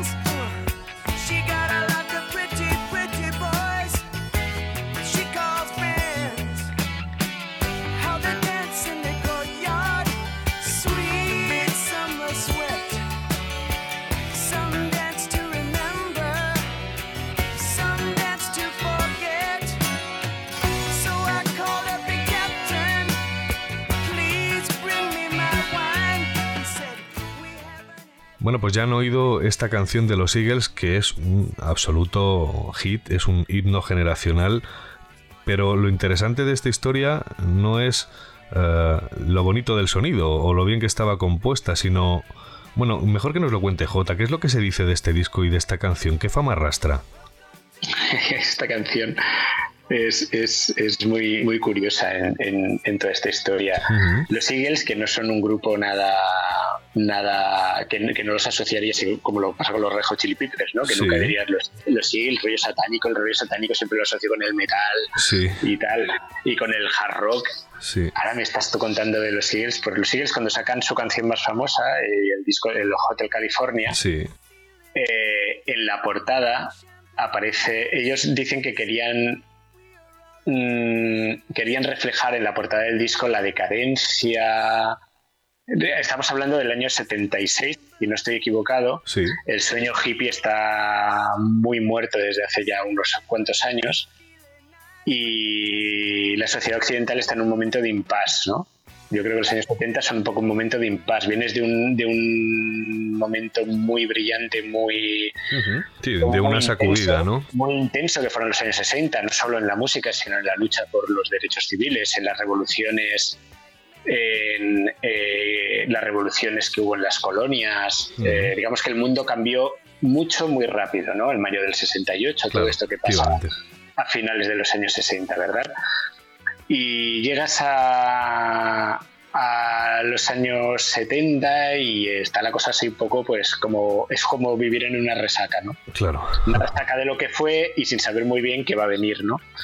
Eh, y estás en ese momento de impasse y tal, entonces ellos querían reflejar ese momento decadente y tal, entonces eligen un hotel, eh, un hotel eh, que se llama Hotel Beverly Hills, si no me equivoco, bueno, Sí. un hotel, en la fachada del hotel, bañada por, por la luz eh, De los neones, crepuscular ¿no? del, so- del sol Ajá. y algunos, sí, y- pero también es como la luz del crepúsculo Sí, y tal. es cierto. ¿Qué pasa? Que se le llaman Hotel California. Ajá. Eh, la letra eh, en la calle Cali- en, la, en la calle California está la iglesia de Satán de Anton LaVey y entonces empieza a correr la rumorología de que ese hotel eso en realidad no es el hotel sino es la sede de la iglesia de Satán de Anton, LaVey la rumorología el bla bla bla, bla bla bla hace su trabajo y resulta que es que la letra que la verdad es que ahí me lo pasé muy bien escribiendo el libro Sí. porque los Eagles salen y dicen que no va sobre el demonio, que va sobre, y ni sobre Anton LaVey, ni sobre la iglesia de Satán, que va de la cocaína, Hostias. ¿vale? De, de que, que esto va de que son- o sea, la cocaína está pegando muy fuerte en Estados Unidos, hay gente, eh, están pegando muy fuerte sobre todo en el mundo de la música, en el mundo del artisteo, en el mundo del, del, del cine, Sí, ¿vale? Porque todavía no ha llegado a, a- a ser la droga de los yuppies, ¿no? sí. Pero sí que está, se está extendiendo y se está viendo porque es una, no es una droga tan inocua como lo era el LSD y la Claro. marihuana, ¿no?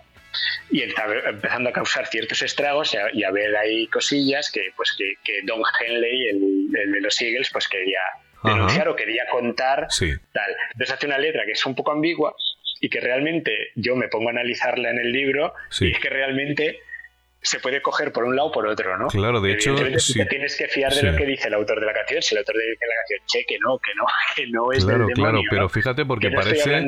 Yo cuando la he analizado la letra, la he traducido entera, parece que está hablando de una historia de fantasmas, de un tipo que entra en un motel de Exacto. carreteras y se encuentra con el fantasma, bueno, con una chica en recepción que le da un candelabro y le da las llaves de su habitación y le acerca hasta su habitación y después desaparece. Llama a recepción, eh, contesta a otra persona diciendo que esa chica no existe, que nunca ha estado allí y luego hay un montón de gente rara haciendo algo.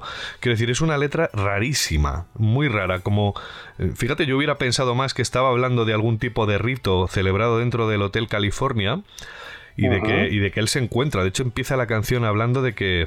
habla de la marihuana, porque habla de que coge unas colillas, ¿no? Lo llama colitas y está referenciado hacia, eh, hacia, la, hacia la hierba, ¿no? Pero fíjate, no, jamás hubiera imaginado, es, es guay que lo hayas eh, remarcado, sobre todo siendo la declaración de la propia banda, que se trate de una canción sobre la cocaína. La volveré otra vez a leer para ver por dónde van los tiros. Claro, sí, yo, o sea, yo lo que hago en el libro es, es, eh, cojo la letra y digo, vale, pues vamos a, vamos a intentar analizar la letra en clave satánica y en clave cocaína, ¿no? Y realmente muchos pasajes los puedes coger por los dos por los dos eh, por los dos lados, ¿no? Pues eso, las chicas que bailan, eh, bueno, también es un, a ver, es una interpretación personal que hago yo, evidentemente eh, lo que hago es coger la letra y decir, bueno, voy a pensar que esta letra es sobre el diablo y voy a ver cómo la interpreto. Y Sí. voy a pensar que esta letra sobre la cocaína y voy a ver cómo la interpreto. Y entonces ves que, pues sí, que, que puede, que puede ser. También me basé un poco en lo que se decía, ¿no? La rumorología. Sí. Lo que, y bueno, sí, realmente es gracioso, es muy gracioso porque ves eso que muchas veces el, el cantante está diciendo que no es sobre el diablo y los fans hacen eso de habla chucho que no te escucho, ¿sabes? Que como, Sí, vale, sí. sí, tú di lo que quieras, pero aquí está claro que ese, ese capitán que mencionas es Anton LaVey y que no sé qué, y que, y que hotel, le has puesto Hotel California porque es eh, porque es donde está la iglesia de Satán y, y es como, bueno, pues nada, a bien- al fin y al cabo, cuando alguien hace una obra, esa obra deja de ser suya, ¿no? Cuando Claro. tú haces una obra y la, y la ofreces al mundo y al público, esa obra también ya pertenece al público y el público la interpreta y se la toma como quiere, ¿no? Claro. Entonces tú puedes haber querido transmitir algo, pero si no has sido lo suficientemente directo y has dejado un poco de ambigüedad, pues estás expuesto a que la gente se lo interprete según sus propios patrones, Claro. ¿no? Claro. Pues eh, vamos a hablar ahora, J, de otra gran banda, pero primero les vamos a escuchar, para que la gente lo va a identificar inmediatamente.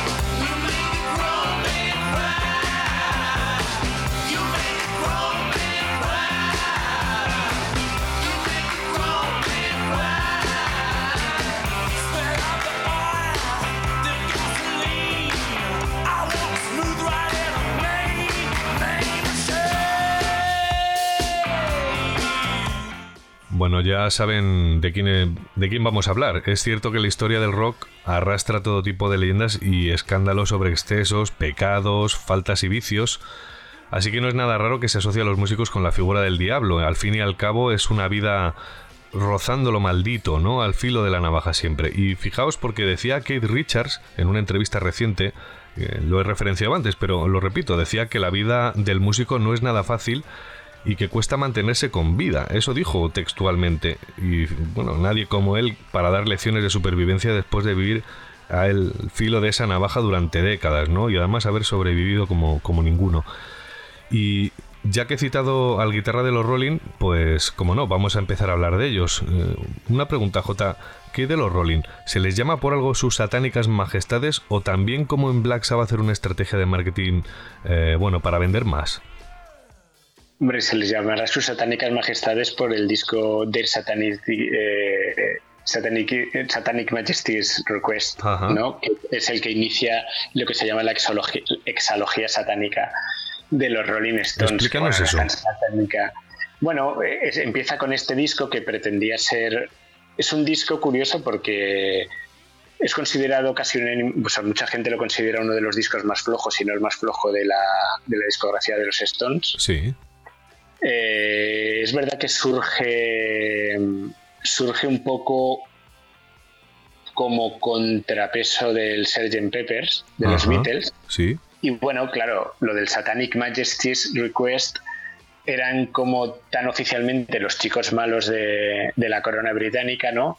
Con esos titulares de, de los tabloides de dejaría que su hija se casara con un Rolling Stone y, y esas, re- esa- esas redadas de la policía y todos sus continuos rumores bien fundados, pero rumores sobre su eh, uso de drogas, sus fiestas, sus, sus fiestas totalmente desmelenadas, eh, pues, pues eh, yo creo que es un poco un guiño a eso, Sí. ¿no? Al del Satanic Majesty Request y ese papel de niños malos que estaban asumiendo.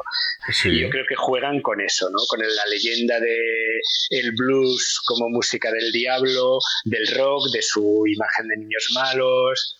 Eh, también son canciones que es, es una etapa en la que hablan mucho de las drogas, porque es cuando más se están drogando ellos, ¿no? Quizá entonces Eh, el diablo sería eh, su guerra contra... eh, Sí, sí, Contra hay la muchas, muchas- exacto, muchas canciones que se pueden leer así, como Sister Ujú. Morphine, y, y se pueden leer que realmente lo que estamos hablando es de la de la de la adicción, ¿no? De sus demonios, al fin y al cabo, ¿no? Como decía anteriormente.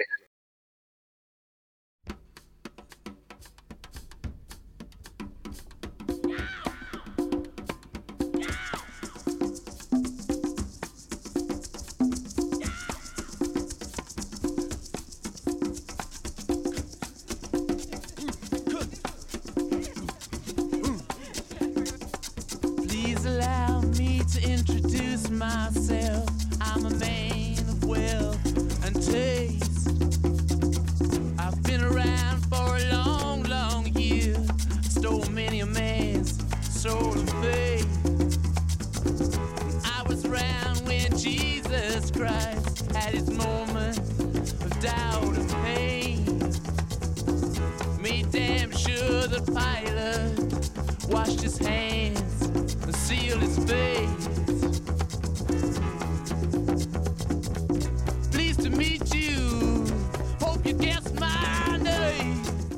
gustaría profundizar un poco más en esos escarceos con, si bien eh, no sabemos eh, si pactar con el diablo, pero sí con la magia ceremonial, esos escarceos, sus experiencias con lo que es la brujería moderna, probablemente la Wicca. Te voy a preguntar por mm, dos, te voy a dar dos nombres, a ver si me sabes decir quiénes fueron estas dos personas o cómo les influyeron. ¿Quién fue Marianne Faithfull para la banda y quién fue Anita Pallenberg?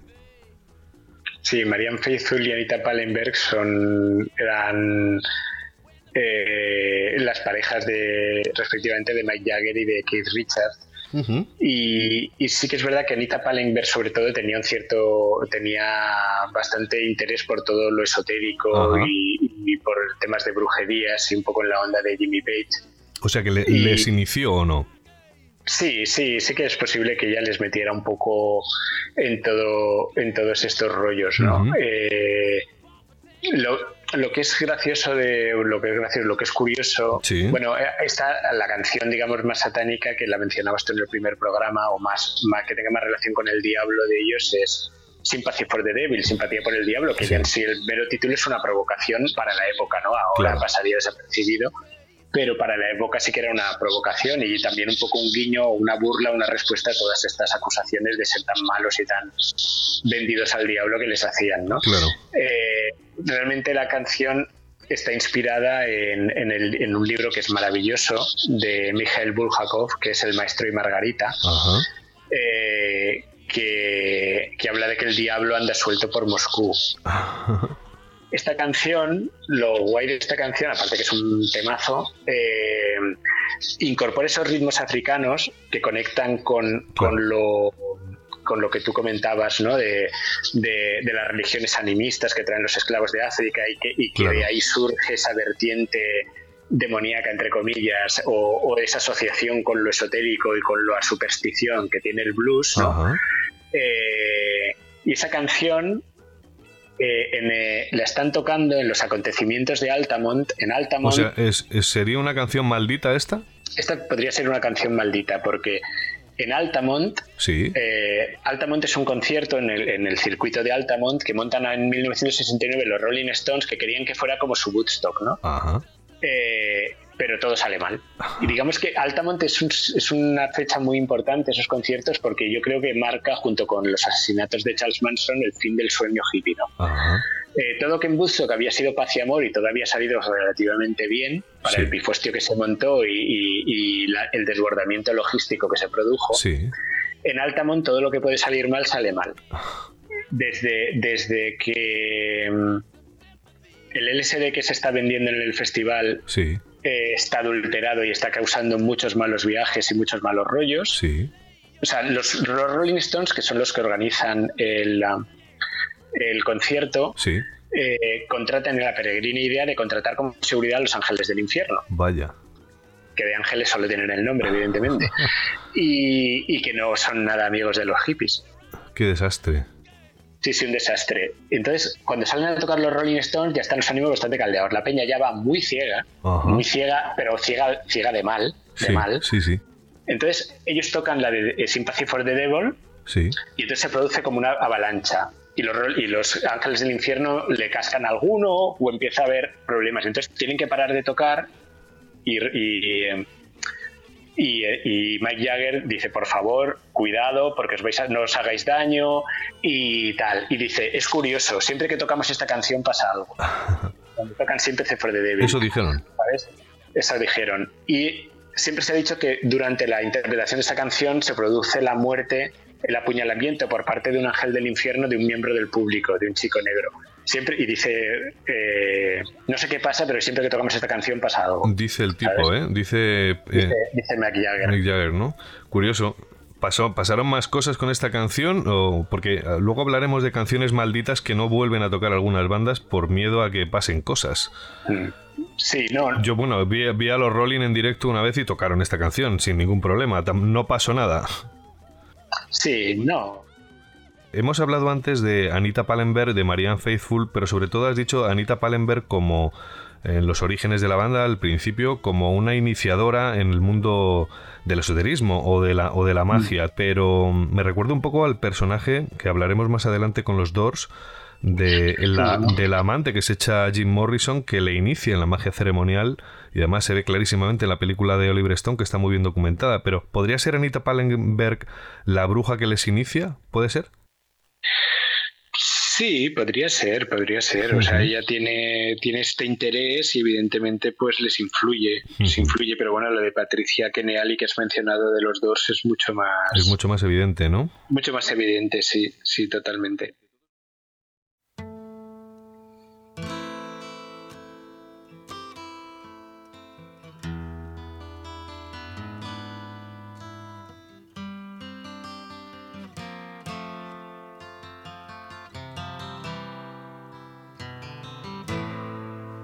Angie, Angie, when will those clouds all disappear? Angie,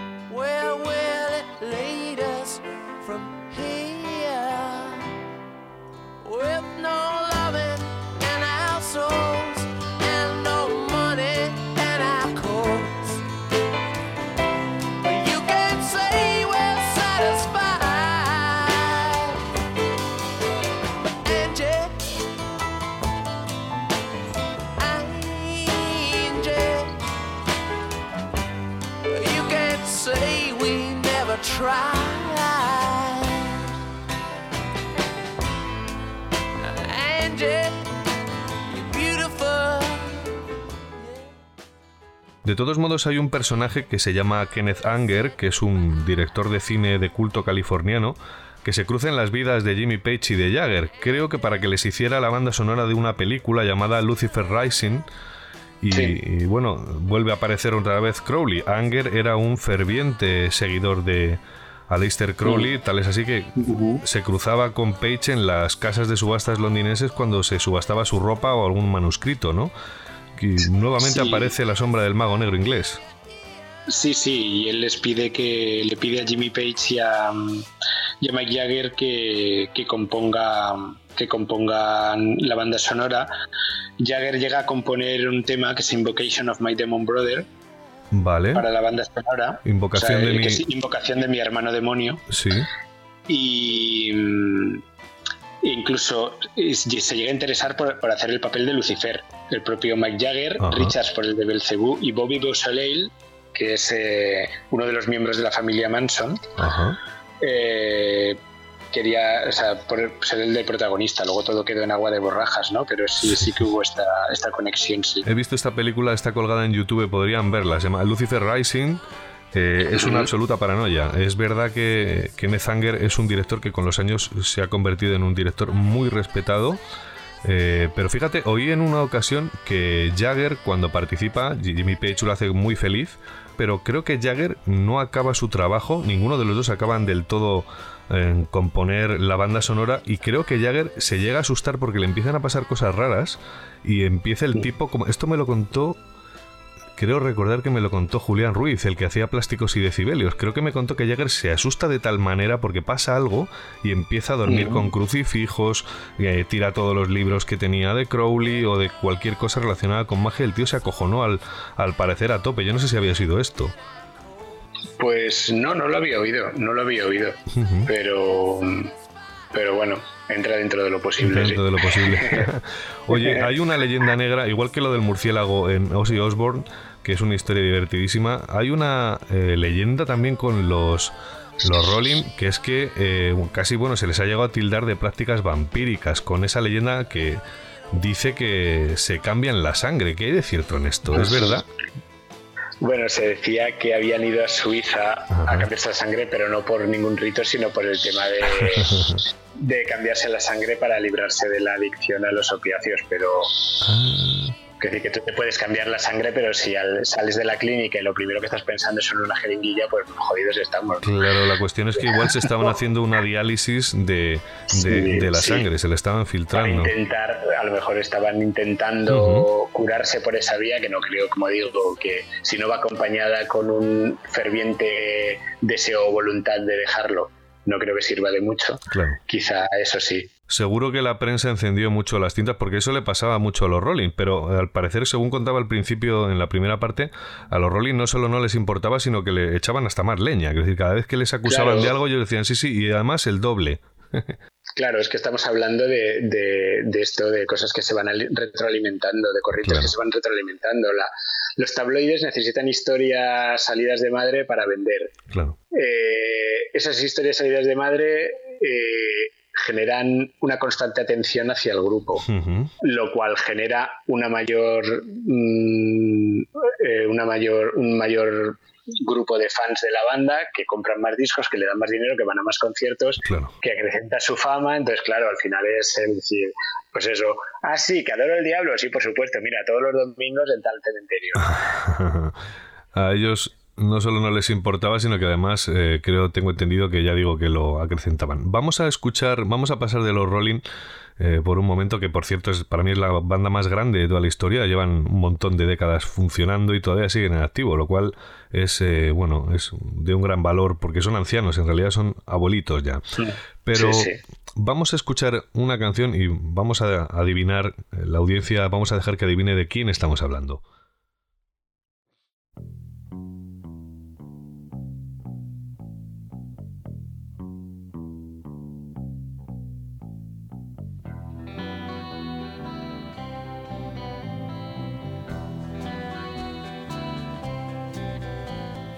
Lost little girl. You're lost little girl. You're lost. Tell me who are you? Think that you know what to do. Impossible, yes, but it's true. I think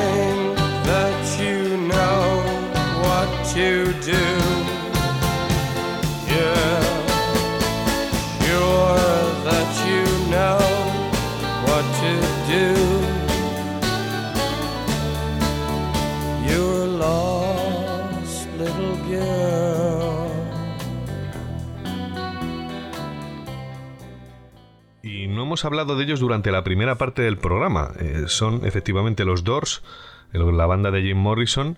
Y bueno, en el primer programa solo puse al final una canción suya, que es eh, Break On Through to the Other Side. Abrámonos paso hacia el otro lado. Y he elegido esa canción y la he repetido porque está inspirada en un libro muy importante para el grupo. De, de hecho, la banda eligió su nombre, The Doors, por el título de esa obra de- del escritor y pensador Aldous Huxley eh, llamada Las Puertas de la Percepción. El libro es una obra de inspiración psicodélica, el de Huxley, tras la experimentación de su turco mescalina, que es el alcaloide del peyote. Y de hecho Huxley Sí. utilizó ese título inspirado a su vez, fíjate, por un verso de William Blake, otro esoterista multidisciplinar, una especie de Leonardo da Vinci también de su tiempo, de- del, del siglo XIX. Muy interesante ese personaje que ha influido a otras bandas. Pero ¿Se podría decir, J, que los Doors flirtearon con la figura de Satán o fueron más de corrientes místicas importadas de la India en aquellos años de la California de los 60 de finales? Más bien, más bien esto último que mencionas. Sí. Sí, sí. Jim Morrison es un personaje muy abierto eso al misterio y a, y a la mística, pero no especialmente. No, no. Lo del sat, no, hombre. Sí. Luego todo esto siempre tendemos a circunscribir el satanismo como Satán, la figura del diablo, desde nuestra tradición judío-cristiana, pero luego satanista también tiene la Sí. acepción de lo que es la iglesia satánica de Anton LaVey, eh, que se basa mucho en, la, en, la- en los preceptos de la ley de, eh, de Aleister Crowley, Sí. que en realidad es, es mm, que se basa todo en haz tu propia voluntad, será la única ley, ¿no? Entonces, es frente a la grey, el rebaño de Dios, pues es el cada hombre es una estrella, que es otra de las cosas que se dicen en estas leyes. Sí. Entonces al final el satanismo de Anton LaVey no adora al diablo. En realidad es como El, el individuo, ¿no? Por encima de todo. es el individuo y el libre pensamiento, porque al final, si te fijas, Lucifer es castigado por, por enfrentarse, por desafiar a la autoridad. Y bueno, pues la verdad que si lo ves desde ese punto de vista, le puedes tener hasta simpatía, ¿no? Claro. Sin duda.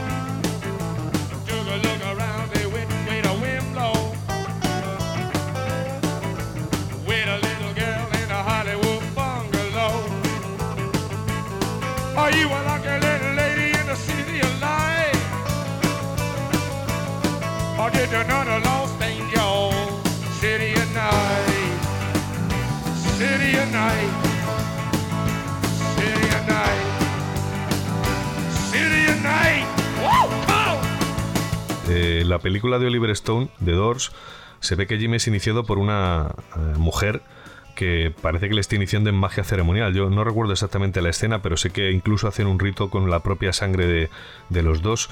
¿Quién era? Lo has, lo has citado antes. ¿Quién era esta mujer y cómo podría haber eh, influido en el, no sé, en el normal transcurrir de la banda o en que les fuera mejor o les fuera peor? ¿Quién es esta mujer? Haznos una radiografía. Bueno, Patricia Keneally es una periodista que entrevista a Jim Morrison y ¿Y se enamoran bueno, o qué? sí, bueno, Sí. Pamela Courson y, y Jim Morrison pues era, digamos, la pareja así un poco más Oficial, ¿no? estable. Sí, pero bueno, evidentemente estamos hablando de los 60, estamos hablando de una estrella de rock, además con el rollo sexual que tenía Jim Morrison, pues vamos, la, la fidelidad no era la especialidad de la pareja, ¿no? No, no. Y, pero bueno, muchas cosas eh, pues eran escarceos de una noche y cosas así, pero parece que con Patricia Keneally surge algo más y sí que empiezan a verse y tal, y entonces pues Patricia Keneally se casa con Jim Morrison siguiendo un rito celta de brujería y tal. En, en la película sale que hacen como un pacto con la sangre, ¿no? Que le, le corta la palma de la mano con, con Sí. un cuchillo y tal, y unen su sangre y bueno. Pero bueno, luego, luego Jim Morrison, digamos que llega un momento en que se cansa de ella y pasa de ella, pero es verdad Ajá. que esta mujer estaba in- iniciada en, esta, en estos rollos de brujería y sí que se casan por un rito pagano que tiene una cierta eh, una cierta dosis de brujería y de, Ajá. y de historia. Me parece interesante la figura de los Doors por la componente que tiene eh, el consumo de peyote en el desierto y esa componente chamánica que, bueno, da el barniz al grupo. No obstante, es importante también añadir las eh, lecturas que les influyen como otros tantos. Aldous Huxley, hemos hablado antes, y William Blake, que es un poeta británico, además, bueno, grabador. Eh, es un- una especie de también de esoterista, no al nivel de Aleister Crowley, pero y por supuesto no tan controvertido, pero es influyente. De hecho, fíjate, en Héroes del Silencio, William Blake es uno de los que eh, también influye a la banda. Probablemente eh, eh, la, la banda leyó a William Blake siguiendo a los dos, eh, casi con toda seguridad, porque de hecho la imagen de, de Enrique Bunbury se parece sospechosamente a la imagen de Jim Morrison en los conciertos y demás. Tiene una actitud bastante similar. Pero vamos a pasar, vamos a dar un salto otra vez al futuro. Desde los Doors, desde el año 70-71, vamos a ir hasta el año 91. Y este es el sonido. Vamos a ver, bueno, lo van a reconocer inmediatamente, claro que sí.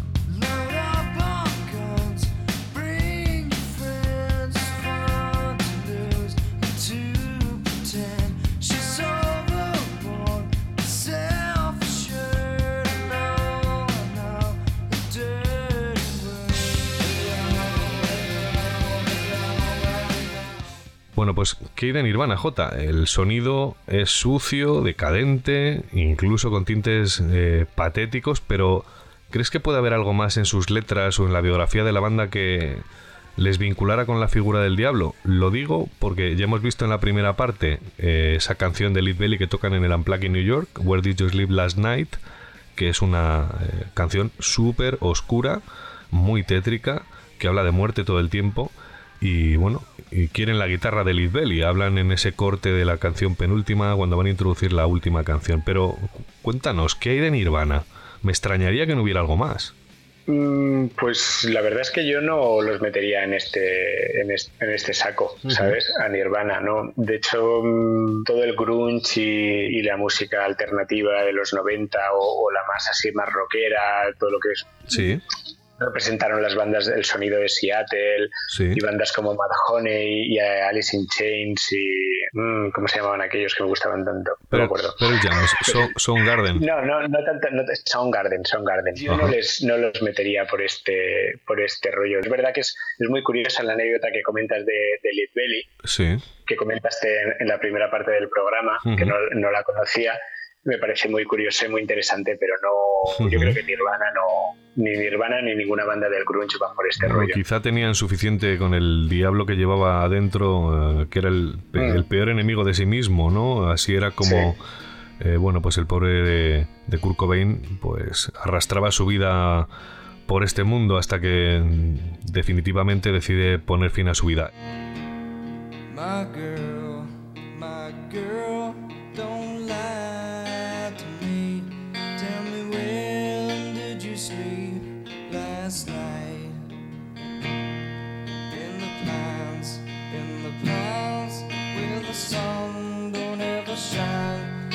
would shiver the whole night through.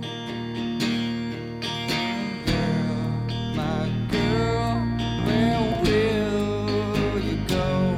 I'm going where the cold wind blows.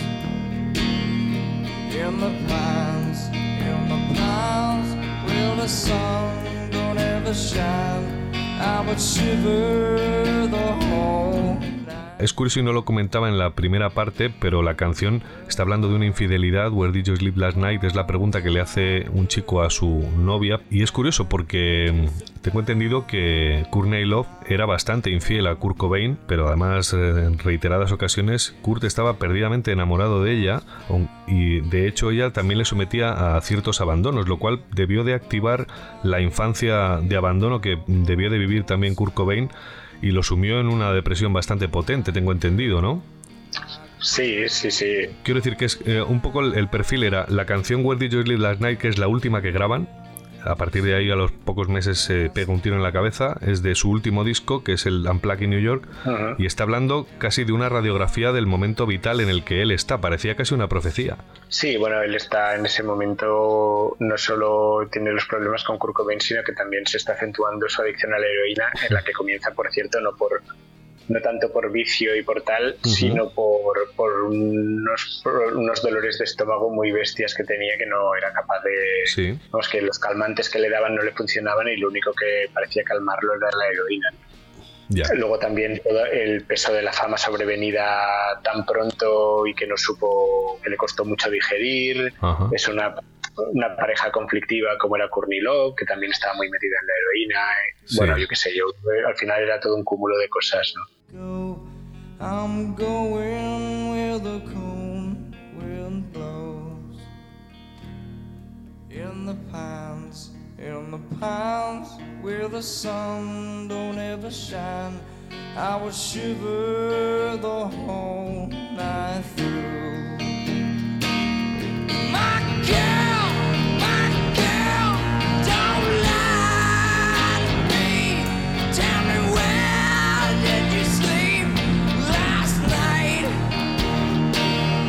In the pines,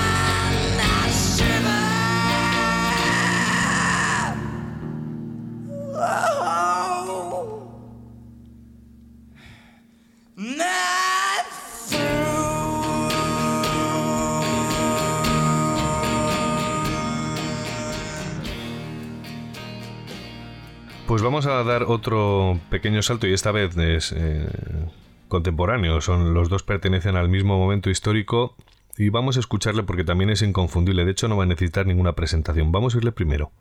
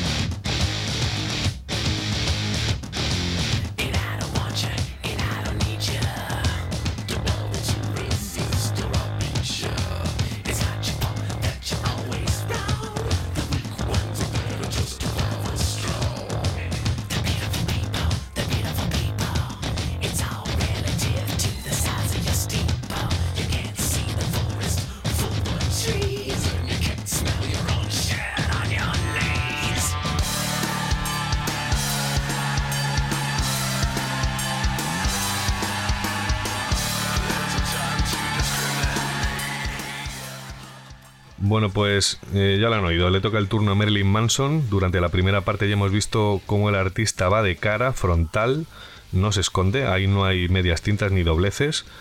Eh, pero fíjate porque en la canción que pusimos en la primera parte, Misery Machine, habla de los tres seises, habla de darse una vuelta por la abadía de Telema, que era el Vaticano de Crowley, en los años 20. Pero me gustaría saber quién es realmente Marilyn Manson, cuál es su credo, qué es lo que promulga, hacia dónde se dirige. Quiero decir, cuál es el significado de que vista, se pinte de esa forma, se disfrace ese nivel. Su imagen es grotesca, da miedo el personaje. Empecemos diciendo, empecemos diciendo que no es el de los, aquellos maravillosos. Vaya, porque te lo iba a preguntar.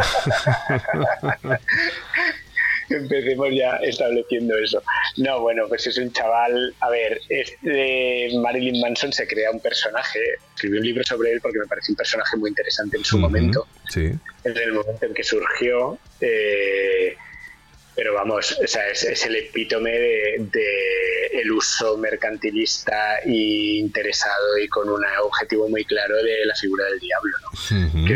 Es como la culminación de todo lo que venían haciendo las bandas de metal de los 80 y tal.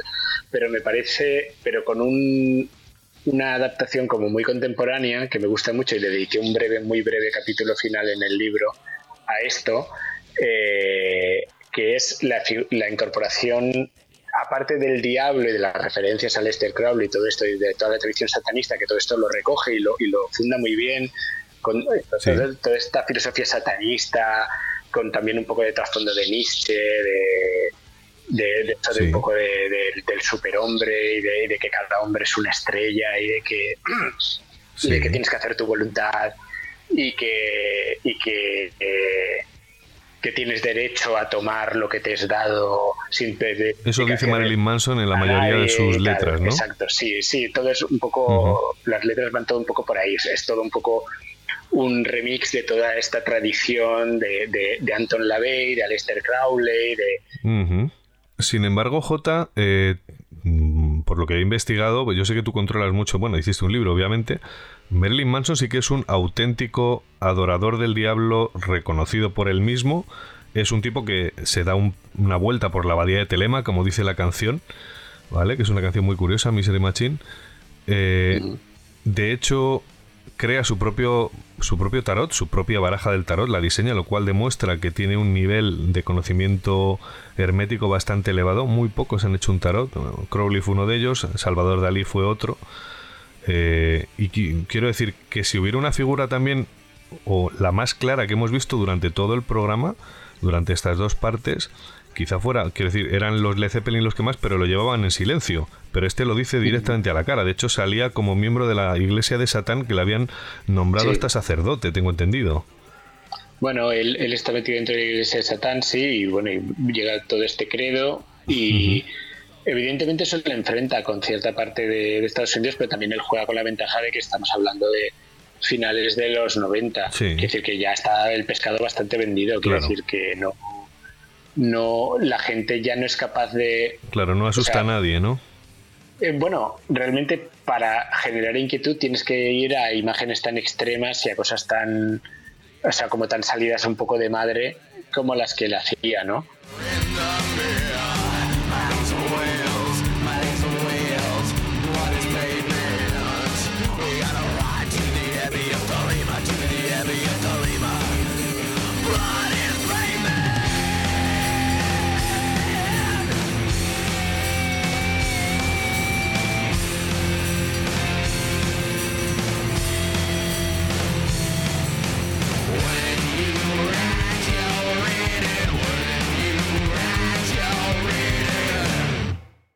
Pues vamos a dar un salto esta vez hacia atrás. Vamos a escuchar una canción para que los oyentes lo adivinen.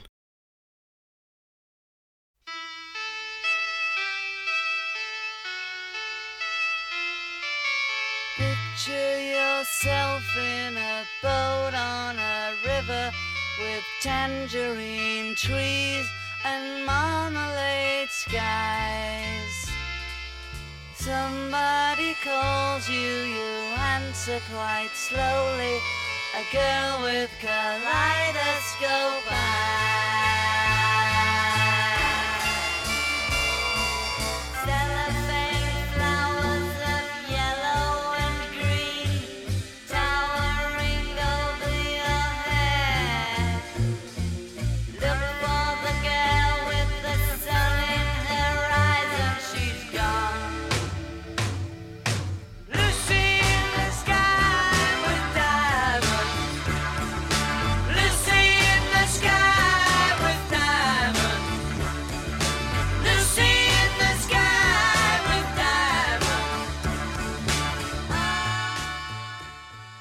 Bueno, antes hemos hablado de la presencia de Crowley en la portada del Sgt. Peppers, evidenciando así el conocimiento que la banda los de, de Beatles, como ya han podido adivinar, pues eso, la afiliación que podían tener eh, o el conocimiento sobre la religión de Telem y sus prácticas. Nuevamente aparece Crowley, ya lo vimos en el primer programa, pero no es malo recalcarlo.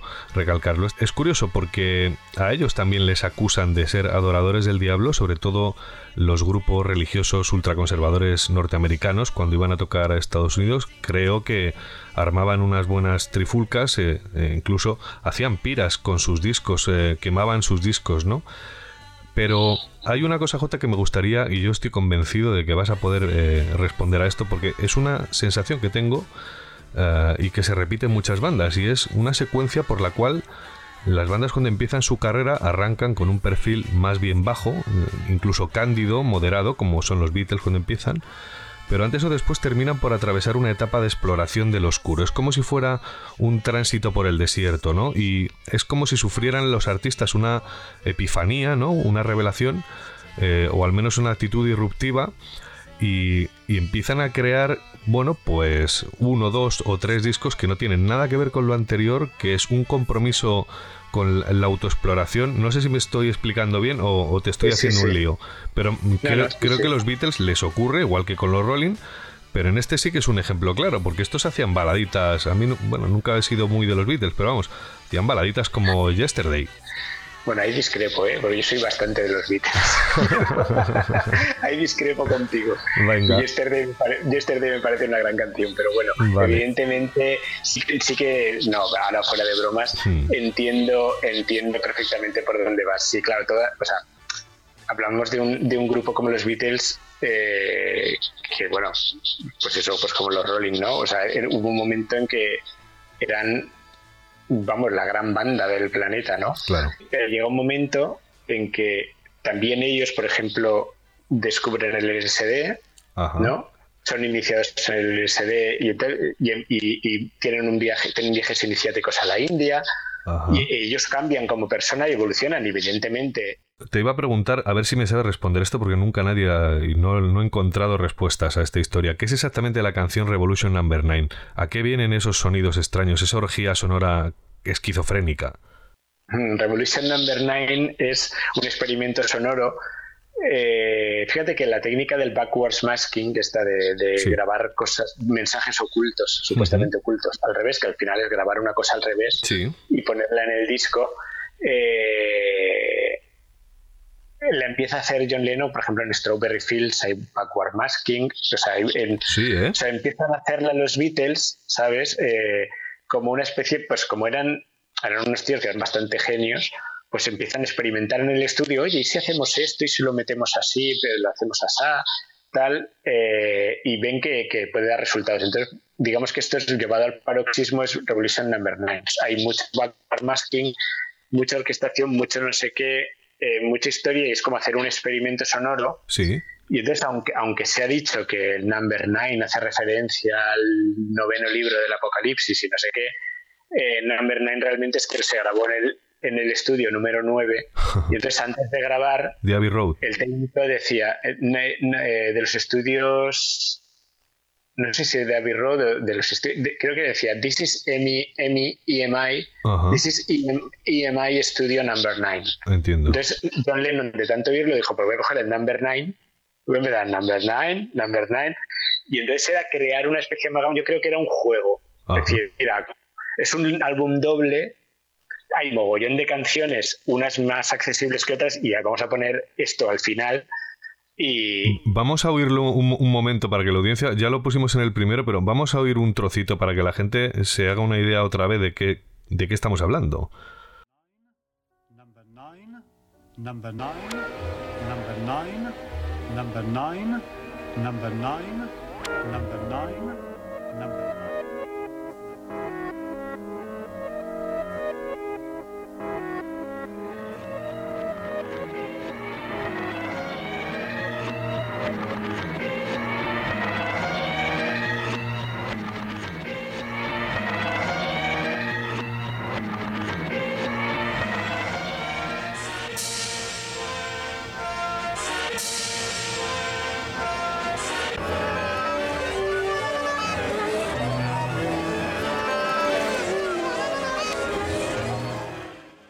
Es una orgía esquizofrénica sonora, o sea, no, no tiene ni pies ni cabeza.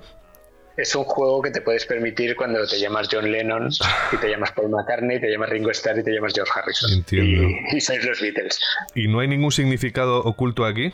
¿No hay ningún significado? Ah, la gente ha querido ver, ha querido ver muchas cosas, ¿sabes? Había, por ejemplo, sí, o sea, la gente ha, eh, ha querido ver en las, en las versiones, o sea, en las cosas que grabaron al revés, Sí. mensajes ocultos y tal. Y lo que pasa al final es que la el, al final Revolution Number 9 está presente en el White Album y el White Album es un álbum maldito entre comillas, no por el álbum en sí o por la intención que pusieran en ella los Beatles, sino por el, la interpretación totalmente retorcida y con las consecuencias terribles que todos conocemos que hizo Charles Manson. Claro. Estás hablando de Helter Skelter. de ese disco en concreto, de todo el White Album en concreto, donde en todas las canciones el nombre este leía eh, historias ocultas y de Helter Skelter en particular, ¿no? Pero muchas otras también. Entonces, claro, Sí. si, ese, si ese disco le metes una canción tan inquietante y tan de esquizofrénica, como bien la has definido, como Revolution Number 9, pues ya pues es, es suma y sigue, Claro. ¿sabes? Recuérdanos la historia de Charles Manson para que la gente sepa exactamente qué sucedió o por qué sucedió. No tanto el asesinato, sino eh, cómo se gestó o qué es lo que dijo Charles Manson eh, sobre los Beatles. Bueno, Charles Manson es un gran fan de los Beatles eh, y con evidentes desequilibrios mentales. Es un tío que al mismo tiempo tiene un don de gente es bastante suficiente como para convencer a una serie de, de personas para que se vayan con él a un rancho en medio del Valle de la Muerte Sí. y monta allí su secta particular. Eh, él, ya dentro de su trastorno mental que tiene, empieza a escuchar el White Album de los Beatles. Sí. Él cree que el álbum está lleno de mensajes que anuncian eh, anuncian el fin del mundo, el apocalipsis. ¿no? Toma ya. Eh, el Helter Skelter, que significa montaña rusa en inglés británico, Ajá. él lo interpreta como que el Helter Skelter va a ser ese fin del mundo, ¿no? ese, Sí. ese inicio del fin del mundo. Y empieza a ver en la letra de Helter Skelter mensajes de lo que hay que hacer y en otras canciones también, ¿vale? De, de este disco del White Album. Sí.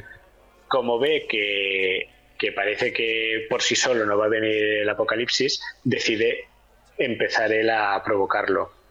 Fíjate que en, en el primer, o sea, el asesinato que más se conoce de la familia Manson es en el que muere eh, Sharon Tate, Sí, mujer de Roman Polanski, en el 10.050 de Cielo Drive. sí. Pero antes de ese asesinato se produce el asesinato del matrimonio de la Bianca Ajá. y, en el- y escriben con la sangre de los asesinados Sí. en las paredes Kill the Pigs, Ajá. ¿vale? Esto, Muerte a los canción- cerdos.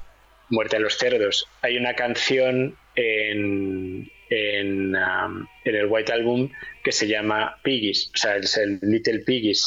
Eh, entonces, ellos lo que intentan es eh, que la policía crea que ha sido un grupo de negros ha matado a, un- a- a este matrimonio que vivía en una zona eh, bien de Sí. Beverly Hills, de Los Ángeles, Sí. y desencadenar el, el Helter Skelter, ¿no? Ajá. Como ven que no lo consiguen, pues hacen lo, matan a, entran en el 1050 de, de, de Cielo Drive Sí. y matan a cuatro personas, entre ellas Sharon Tate. When I get to the bottom, I go back to the top of the slide.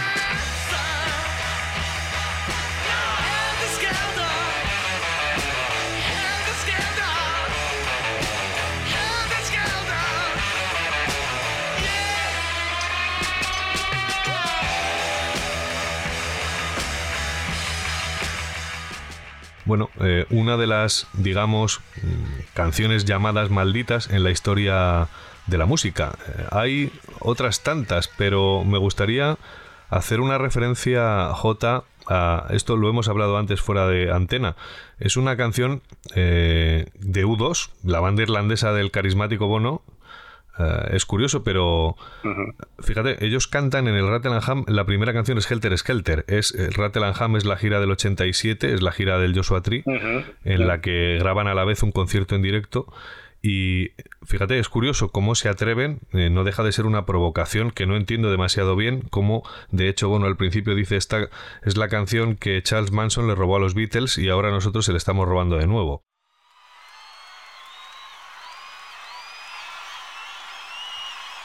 Song Charles Manson stole from the Beatles. We're stealing it back.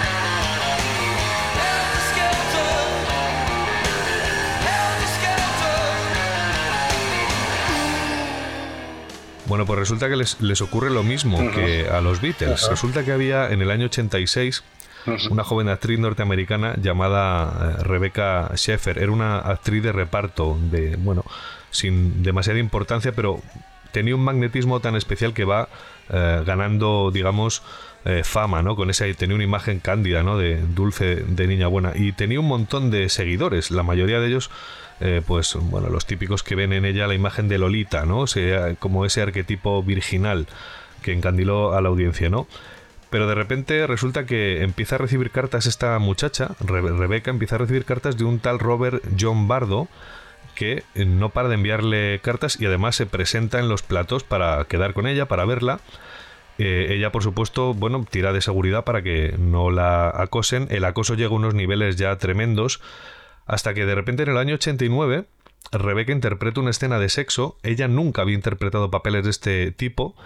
Y digamos que es eh, un antes y un después de su carrera. Eh, acaba con esa imagen virginal, ¿no? Que, que había de ella, que, en la que estaba en- encasillada. Bueno, pues resulta que John Bardo, su acosador, se sintió tan ultrajado al ver lo que había ocurrido que cogió una pistola, fue hasta el apartamento de, de Rebeca y la asesinó a tiros.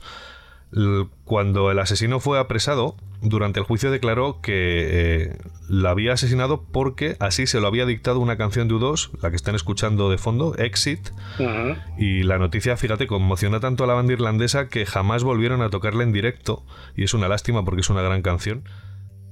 You know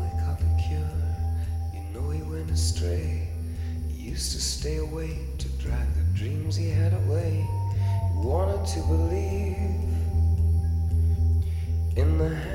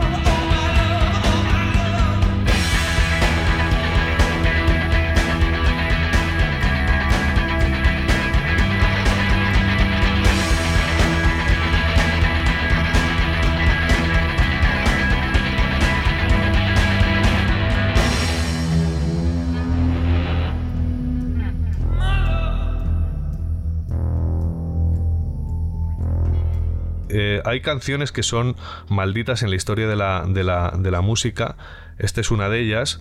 Es curioso también porque la canción es muy oscura. De hecho, Bono decía una frase cuando terminaba de tocarla en el escenario. Decía, cada vez que la canto solo deseo darme un baño, solo quiero lavarme la piel. Era algo tan oscuro lo que se cuenta aquí. Es la historia de un asesino con un brote psicótico en la mente de un asesino eh, narrado en directo. Ujú. Bueno, pues esto le pasó también a los U2 y de hecho les impactó tanto que, como digo, no volvieron a tocarlo nunca más.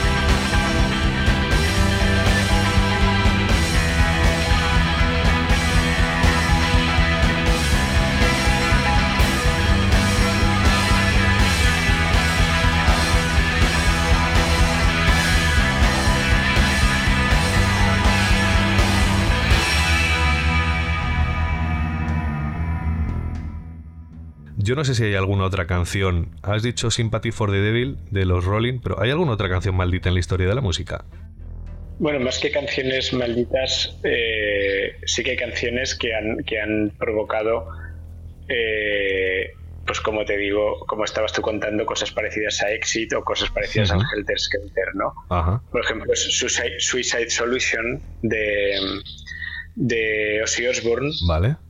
eh, bueno, pues también se tuvo que enfrentar Ozzy Osbourne a un juicio por el suicidio de un joven que había estado escuchando esa canción el día que se suicidó. Ajá. Y entonces los padres acusaron a, a Ozzy Osbourne de haberle de haberlo incitado a, al suicidio. Entiendo. Claro. Me- Eh, Evidentemente el juicio no fue a ningún sitio, ¿no? Pero Se me viene a la mente, J, eh, lo que le pasó a Marilyn Manson, que no lo hemos contado, que eh, se le echó encima, eh, bueno, pues un montón de co- colectivos eh, anti, digamos, bueno, colectivos súper conservadores, ultra conservadores norteamericanos, porque después de la matanza de Columbine en el 99, os acordaréis, eh, esos dos chavales que entraron en el instituto en Columbine y que luego Michael Moore hizo una película que se llamó Bowling for Columbine. Bueno, pues al parecer acusaron a Marilyn Manson como ser el inspirador de esa masacre porque los chicos escuchaban su música, ¿no? Claro, esto, al igual que lo que te he contado de Ozzy Osbourne y al igual que lo que le pasó a Judas Priest, que también... eh, ¿Qué les pasó? Pues les pasó algo bastante parecido, pues que escuchando eh, una de sus canciones, Sí, eh, la canción Better by You, Better Than Me, sí, eh, bueno, eh, resulta que, que se les acusó del suicidio de dos jóvenes. Sí. Bueno, uno se, se mató, o sea, dos jóvenes estuvieron bebiendo y fumando marihuana toda la tarde escuchando esta canción Sí. y luego se fueron a un cementerio y se ve cada uno con su escopeta, uno se mató en el acto y el otro se desgració la cara, la parte inferior de la cara y murió unos años después tremendo. y los padres eh, denunciaron a Judas Priest eh, por, por la muerte de sus hijos porque decían que había mensajes subliminales. Ajá, Siempre son mensajes subliminales o un mensaje de adoración al diablo o es que tú o es que la letra, por ejemplo, en Suicide Solution se decía, claro, es que tú dices que la solución es el suicidio. Y eso incita a mi hijo a matarse. Entonces y decía el otro, no, no. Si es que lo, lo que digo es una canción sobre el alcoholismo, que yo soy alcohólico, sí, y lo que veo es que solution, que es, es solución también, es un líquido, Sí, también tiene esa claro. función, es una solución suicida, es un líquido suicida que, te- o sea, que al final te acaba matando. claro. Total, al final esto que tú comentas de Marilyn Manson, como lo de Judas Priest, como lo de Ozzy Osbourne, como si se hubiera acusado a, a U2 en su día de haber inspirado a la matanza de tal o a los Beatles de que, a- de que Charles Manson interpretara su letra de tal, Ajá. es una cortina de humo con la que la sociedad intenta tapar sus vergüenzas. Claro, qué Porque bueno. evidentemente, evidentemente que, que, que los jóvenes de que, que hicieron los asesinatos, o sea, la matanza en el asesinato de Columbine, fueran fans de Marilyn Manson es el menor ingrediente de que decidieran coger un- unas, unas armas de asalto, Sí. que por cierto tendrían que hacerse mirar que unos chavales tan jóvenes puedan hacerse con armas legalmente Claro, efectivamente. y, y liarse a tiros con sus compañeros de instituto. Tendrían, o sea, que, tendrían que eh, hacerse mirar que en, en Estados Unidos haya armas, empezando por ahí tan al alcance de la gente y además armas largas como llevaban, pues AK-47, no sé, no recuerdo, pero eran armas de guerra. Exacto. Pues creo que que tú tomes esa decisión influye bastante menos que te guste Marilyn Manson o que te gusten las Spice Girls, ¿sabes? Es que, o sea, lo que pasa es que, claro, si te gusta Marilyn Manson, que ya es un personaje que cultiva el rollo del mal, Claro. que habla de asesinos en serie, que no sé qué, no sé cuántos. Es una pues diana ya perfecta, vamos- ¿no? Claro, vamos a decir que la culpa la tiene Marilyn Manson, por no decir que la culpa la tiene mi cultura eh, estúpida del éxito y, de, y, y mi mitología de triunfadores y perdedores que hace que si no encajo en ese molde me convierto en un desgraciado y en un paria en el instituto y, y todos hemos sido adolescentes y, y el mundo es horrible y se te cae todo encima y si encima tengo un, eh, un M16 en casa pues ya está, Claro. ¿sabes? Pues, Pues entonces sí. vamos a echarle la culpa a Marilyn Manson, venga.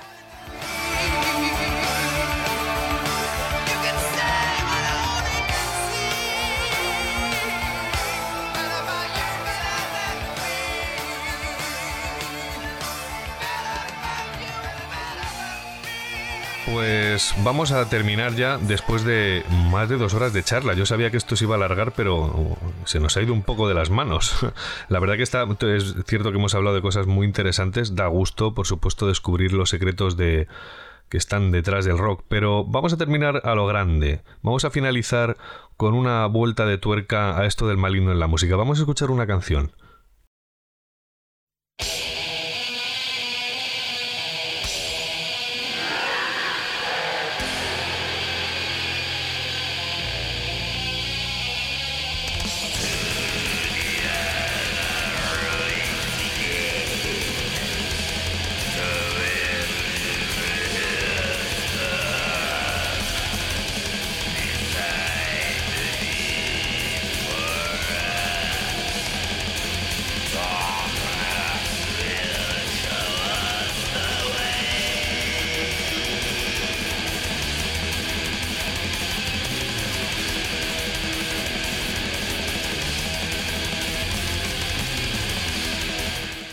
Bueno, pues no creo que lo hayan reconocido porque es una banda de black metal noruego eh, que no es especialmente conocido, por lo menos aquí. eh, si usted lo ha reconocido, entonces es que controla muchísimo de música. Pero bueno, la cuestión es que esta banda de black metal, su inspiración y filosofía eh, provenía del paganismo nórdico, proviene del paganismo nórdico. Ellos son noruegos y bueno, practican la vieja religión politeísta que desapareció con la cristianización y la romanización de la península escandinava.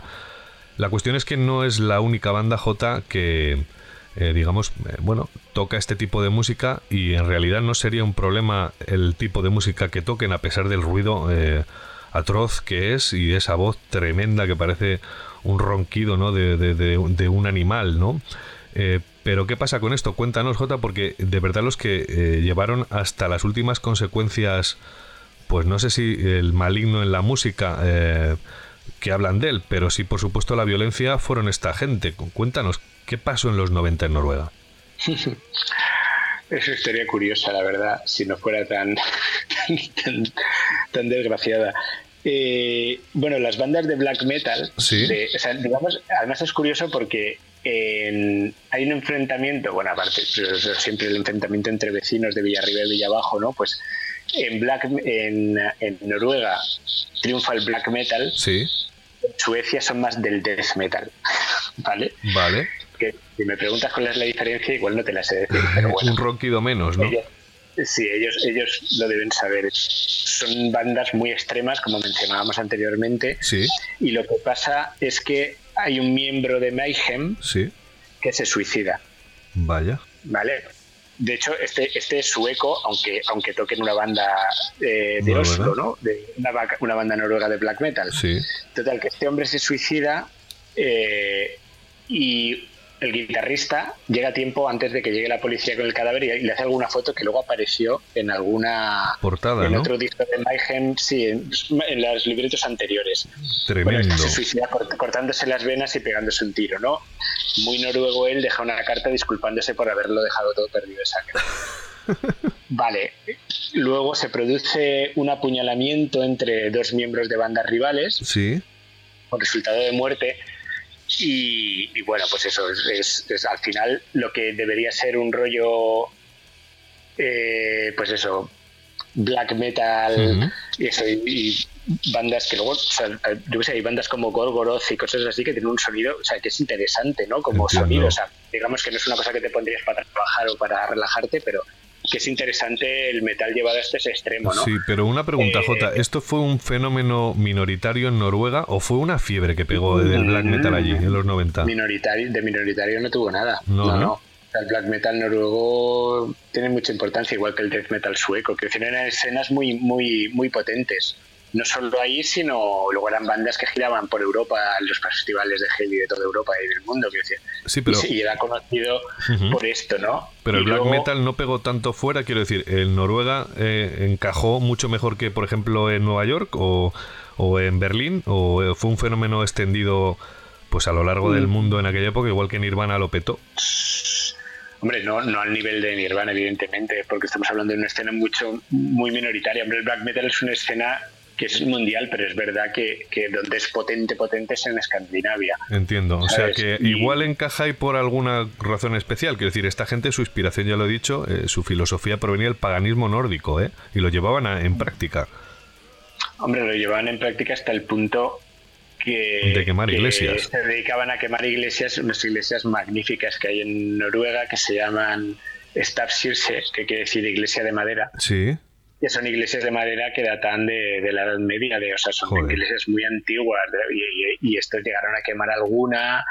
Eh, lo que pasa es que se le hizo el juicio y no se pudo demostrar que fue, que fue, creo que era un miembro de Burzum Sí. el que llegó a quemar una, pero luego no se pudo demostrar en el juicio. Ajá.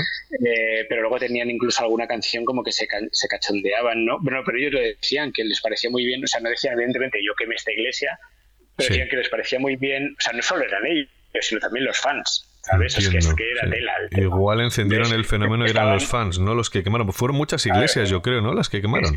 No, no muchas en cantidad, pero hombre, también es un país pequeño y lo sobre todo es que son iglesias muy bonitas y que tienen, eso es un patrimonio cultural muy importante y estos las quemaban porque decían que era una venganza contra el catolicismo por haber borrado de la tradición escandinava el paganismo, ¿no? Ajá. Y era como que, y entonces ellos salían diciendo en las entrevistas, no decían si he sido yo, sino decían, ah, pues a mí no me parece mal que se quemen iglesias porque es una venganza o es una manera, un castigo, una manera de hacerles pagar a los católicos por haber Claro. eliminado el paganismo de, de la tradición noruega, Claro. ¿no? Eh, Pues, Bueno, eh, pues un poco Jota, triste sí, no, no, muy, muy punky. Eh, lo poco que me he documentado, esto fue tremendo. Esto sí que llegaron hasta el final. De hecho, la canción que estaba sonando de fondo eh, se llama traducida Los ritos secretos de Satanás y la letra, que la he estado estudiando, está en latín una parte, la otra está en inglés, narra un ritual satánico en el bosque y el sacrificio de una cabra para invocar a Satanás. Es decir, estos tampoco se esconden.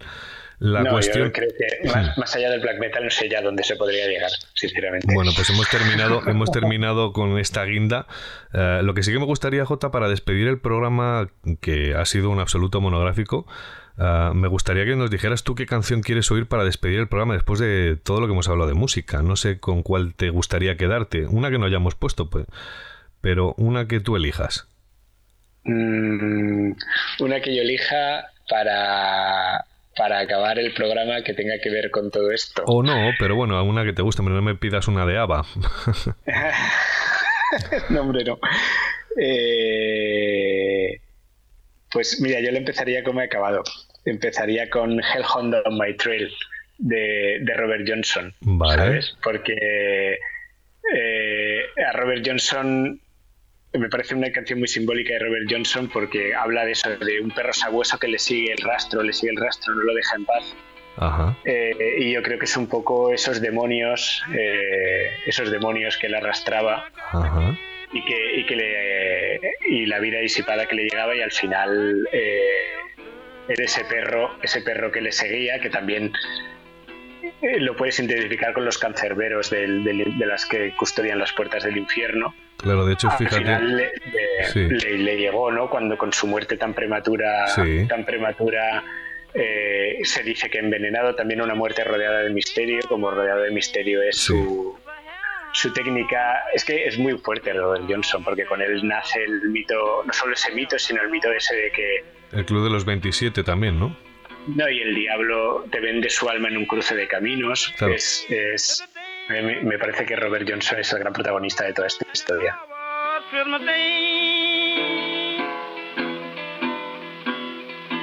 The day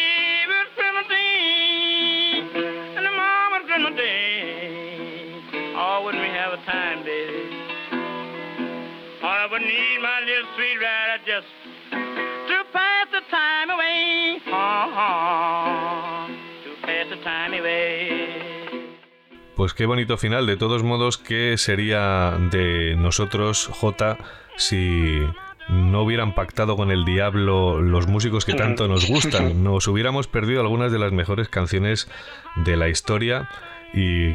¿Qué demonios? Es que no se puede vivir sin música. Yo no sé eh, ustedes, los que nos escuchan, pero en mi vida eh, siempre he estado presente y, y lo seguiré estando, ¿no? No deja de ser un absoluto alimento del alma.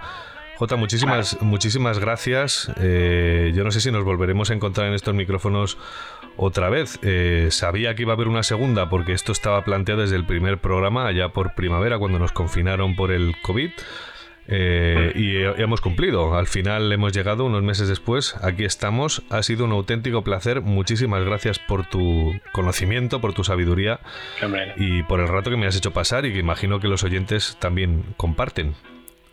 Pues muchísimas gracias a, a ti por invitarme una vez más y, y nada, me- espero que haya sido interesante y que yo la verdad es que me lo he pasado muy bien y, y me encanta esta historia porque me parece una, una historia muy bonita, ¿no? Que te habla desde eso, de, de la capacidad del ser humano por fascinarse ante los misterios y por sentirse tentado por, por leyendas que en el fondo sabe que no son verdad, pero que pero que jolín que le no sé que nos dan vida no y nos, nos alimentan nuestra fantasía y, y- y- y me parecen geniales. Claro que sí, pues aunque sea, como decía Lurid, eh, darse una vuelta por el lado salvaje, eh, Ujú. el lado salvaje de uno mismo, la cara, la cara B de, de uno mismo. Creo que al final todo esto responde a nada más que eso, el autoconocimiento y sobre todo a esa parte oscura que todos llevamos dentro y que no deja de ser mm, ni más ni menos que el viejo mito de siempre, el diablo, eh, el ángel y el diablo que todos llevamos dentro, esa ambivalencia, esa bipolaridad. Jota, lo dicho, un placer, muchísimas gracias. Espero que nos veamos pronto y a ver si nos conocemos, si no, en persona. Y, y esperamos que, bueno, que nos podamos otra vez encontrar en estos micrófonos. Sería fantástico. Muchas gracias. Gracias a ti. Hasta luego. Hasta luego.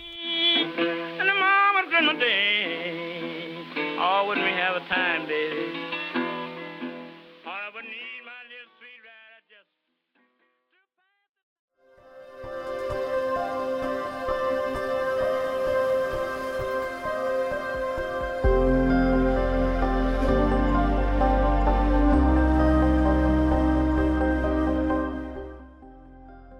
Bueno, y nosotros nos marchamos ya después de más de dos horas y media de programa y esta doble entrega, este monográfico que hemos eh, hecho como un viaje a través de la historia de la música, conociendo a sus protagonistas. Además, hemos conseguido descorrer el velo de los secretos mejor guardados, aquellos que se definen como los misterios sagrados que envuelven y merodean en torno a estos artistas que en parte ansían el conocimiento, pero el conocimiento de verdad.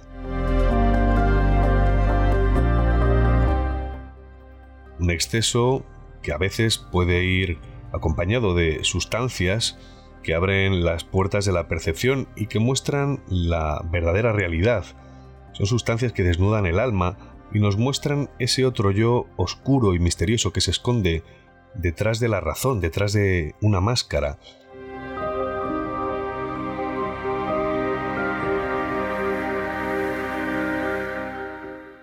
Es ese otro yo el que maneja nuestras vidas en secreto sin que nos demos cuenta. En esas ocasiones en las que se deja ver, normalmente las identificamos como la suerte o, la casualidad.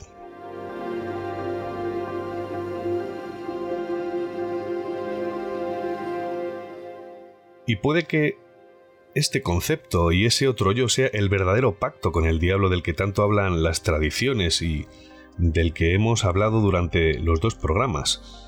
Quizás solo sea la toma de contacto con ese yo secreto, el yo inconsciente, lo que decía Jung, el concepto de la sombra, en realidad lo más abominable e inconfesable de nosotros mismos, ese yo que habita en el territorio donde se tejen los sueños o se forjan los traumas, las fobias, los pecados o incluso la redención.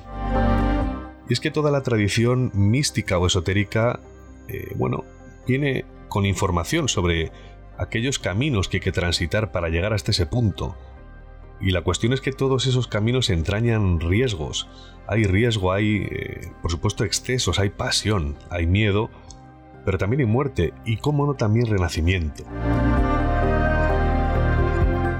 Y esa es la razón por la cual los artistas suelen estar rodeados de, muy cerca de las drogas, suelen vivir, bueno, también rodeado de, rodeados de excesos, y bueno, por desgracia algunos no lo resisten y se quedan a medio camino.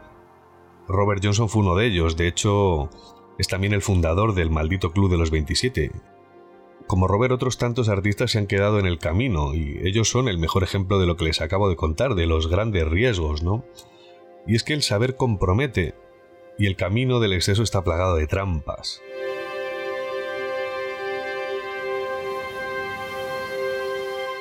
Pero aquellos que se expongan hasta el final, aquellos que no eh, desfallezcan, aquellos que sigan adelante y sobrevivan, serán obsequiados con probablemente una vida más plena, probablemente con el autoconocimiento y con suerte la sabiduría hermética. Y solo unos pocos, muy pocos, serán llamados a formar parte de esos sabios que transforman el mundo. Sabios como los padres de esa generación de jóvenes irreverentes, los hippies, que transformaron su mundo a finales de los años 60. Jóvenes que se apoyaron en referentes intelectuales como William Blake, como Aldous Huxley, como el famoso psiquiatra suizo Carl Jung, como el químico Albert Hoffman, el que descubrió el LSD, como su escudero Timothy Leary, que se encargó de democratizarlo por todas partes en los campus universitarios, y como no, no podía faltar nuestro mago negro. El persistente Aleister Crowley está en todas partes, como ya han visto, ¿no? Probablemente él sea el personaje más influyente de los gurús de nuestro tiempo, y de aquella época, por supuesto, desde mediados del siglo pasado hasta nuestros días. En realidad Crowley, créame, es un personaje fascinante, aunque bastante controvertido. Sería de ley dedicarle un programa exclusivamente a él, así descubrirían algunas de sus facetas más desconocidas, como por ejemplo la de escalador, llegó a coronar varios 8000 cuando era joven. En realidad ya digo que es un personaje fascinante, incluso llegó a escribir alrededor de 80 obras. Algunas de esas obras inspiran la religión de Telema, religión que siguen actualmente en el mundo decenas de miles de personas. Y es que el mérito de Crowley es que él fue el catalizador del conocimiento secreto que hasta la fecha había permanecido oculto en el interior de las logias masónicas o en grupos herméticos muy cerrados y de corte elitista. Grupos en los que, por cierto, Crowley militó, grupos como la Golden Dawn, la Otto o la AA.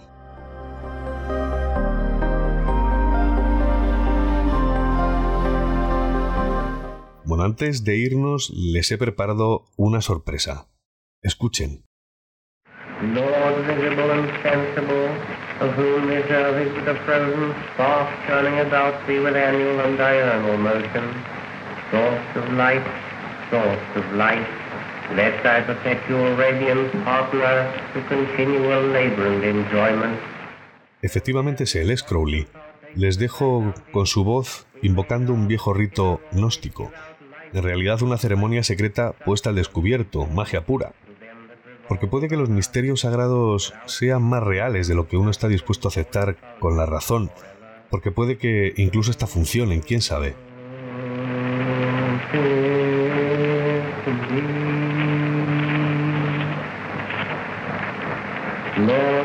And most holy, source of light, source of light, source of love, source of liberty, be thou ever constant and mighty within us, source of energy, fire of motion.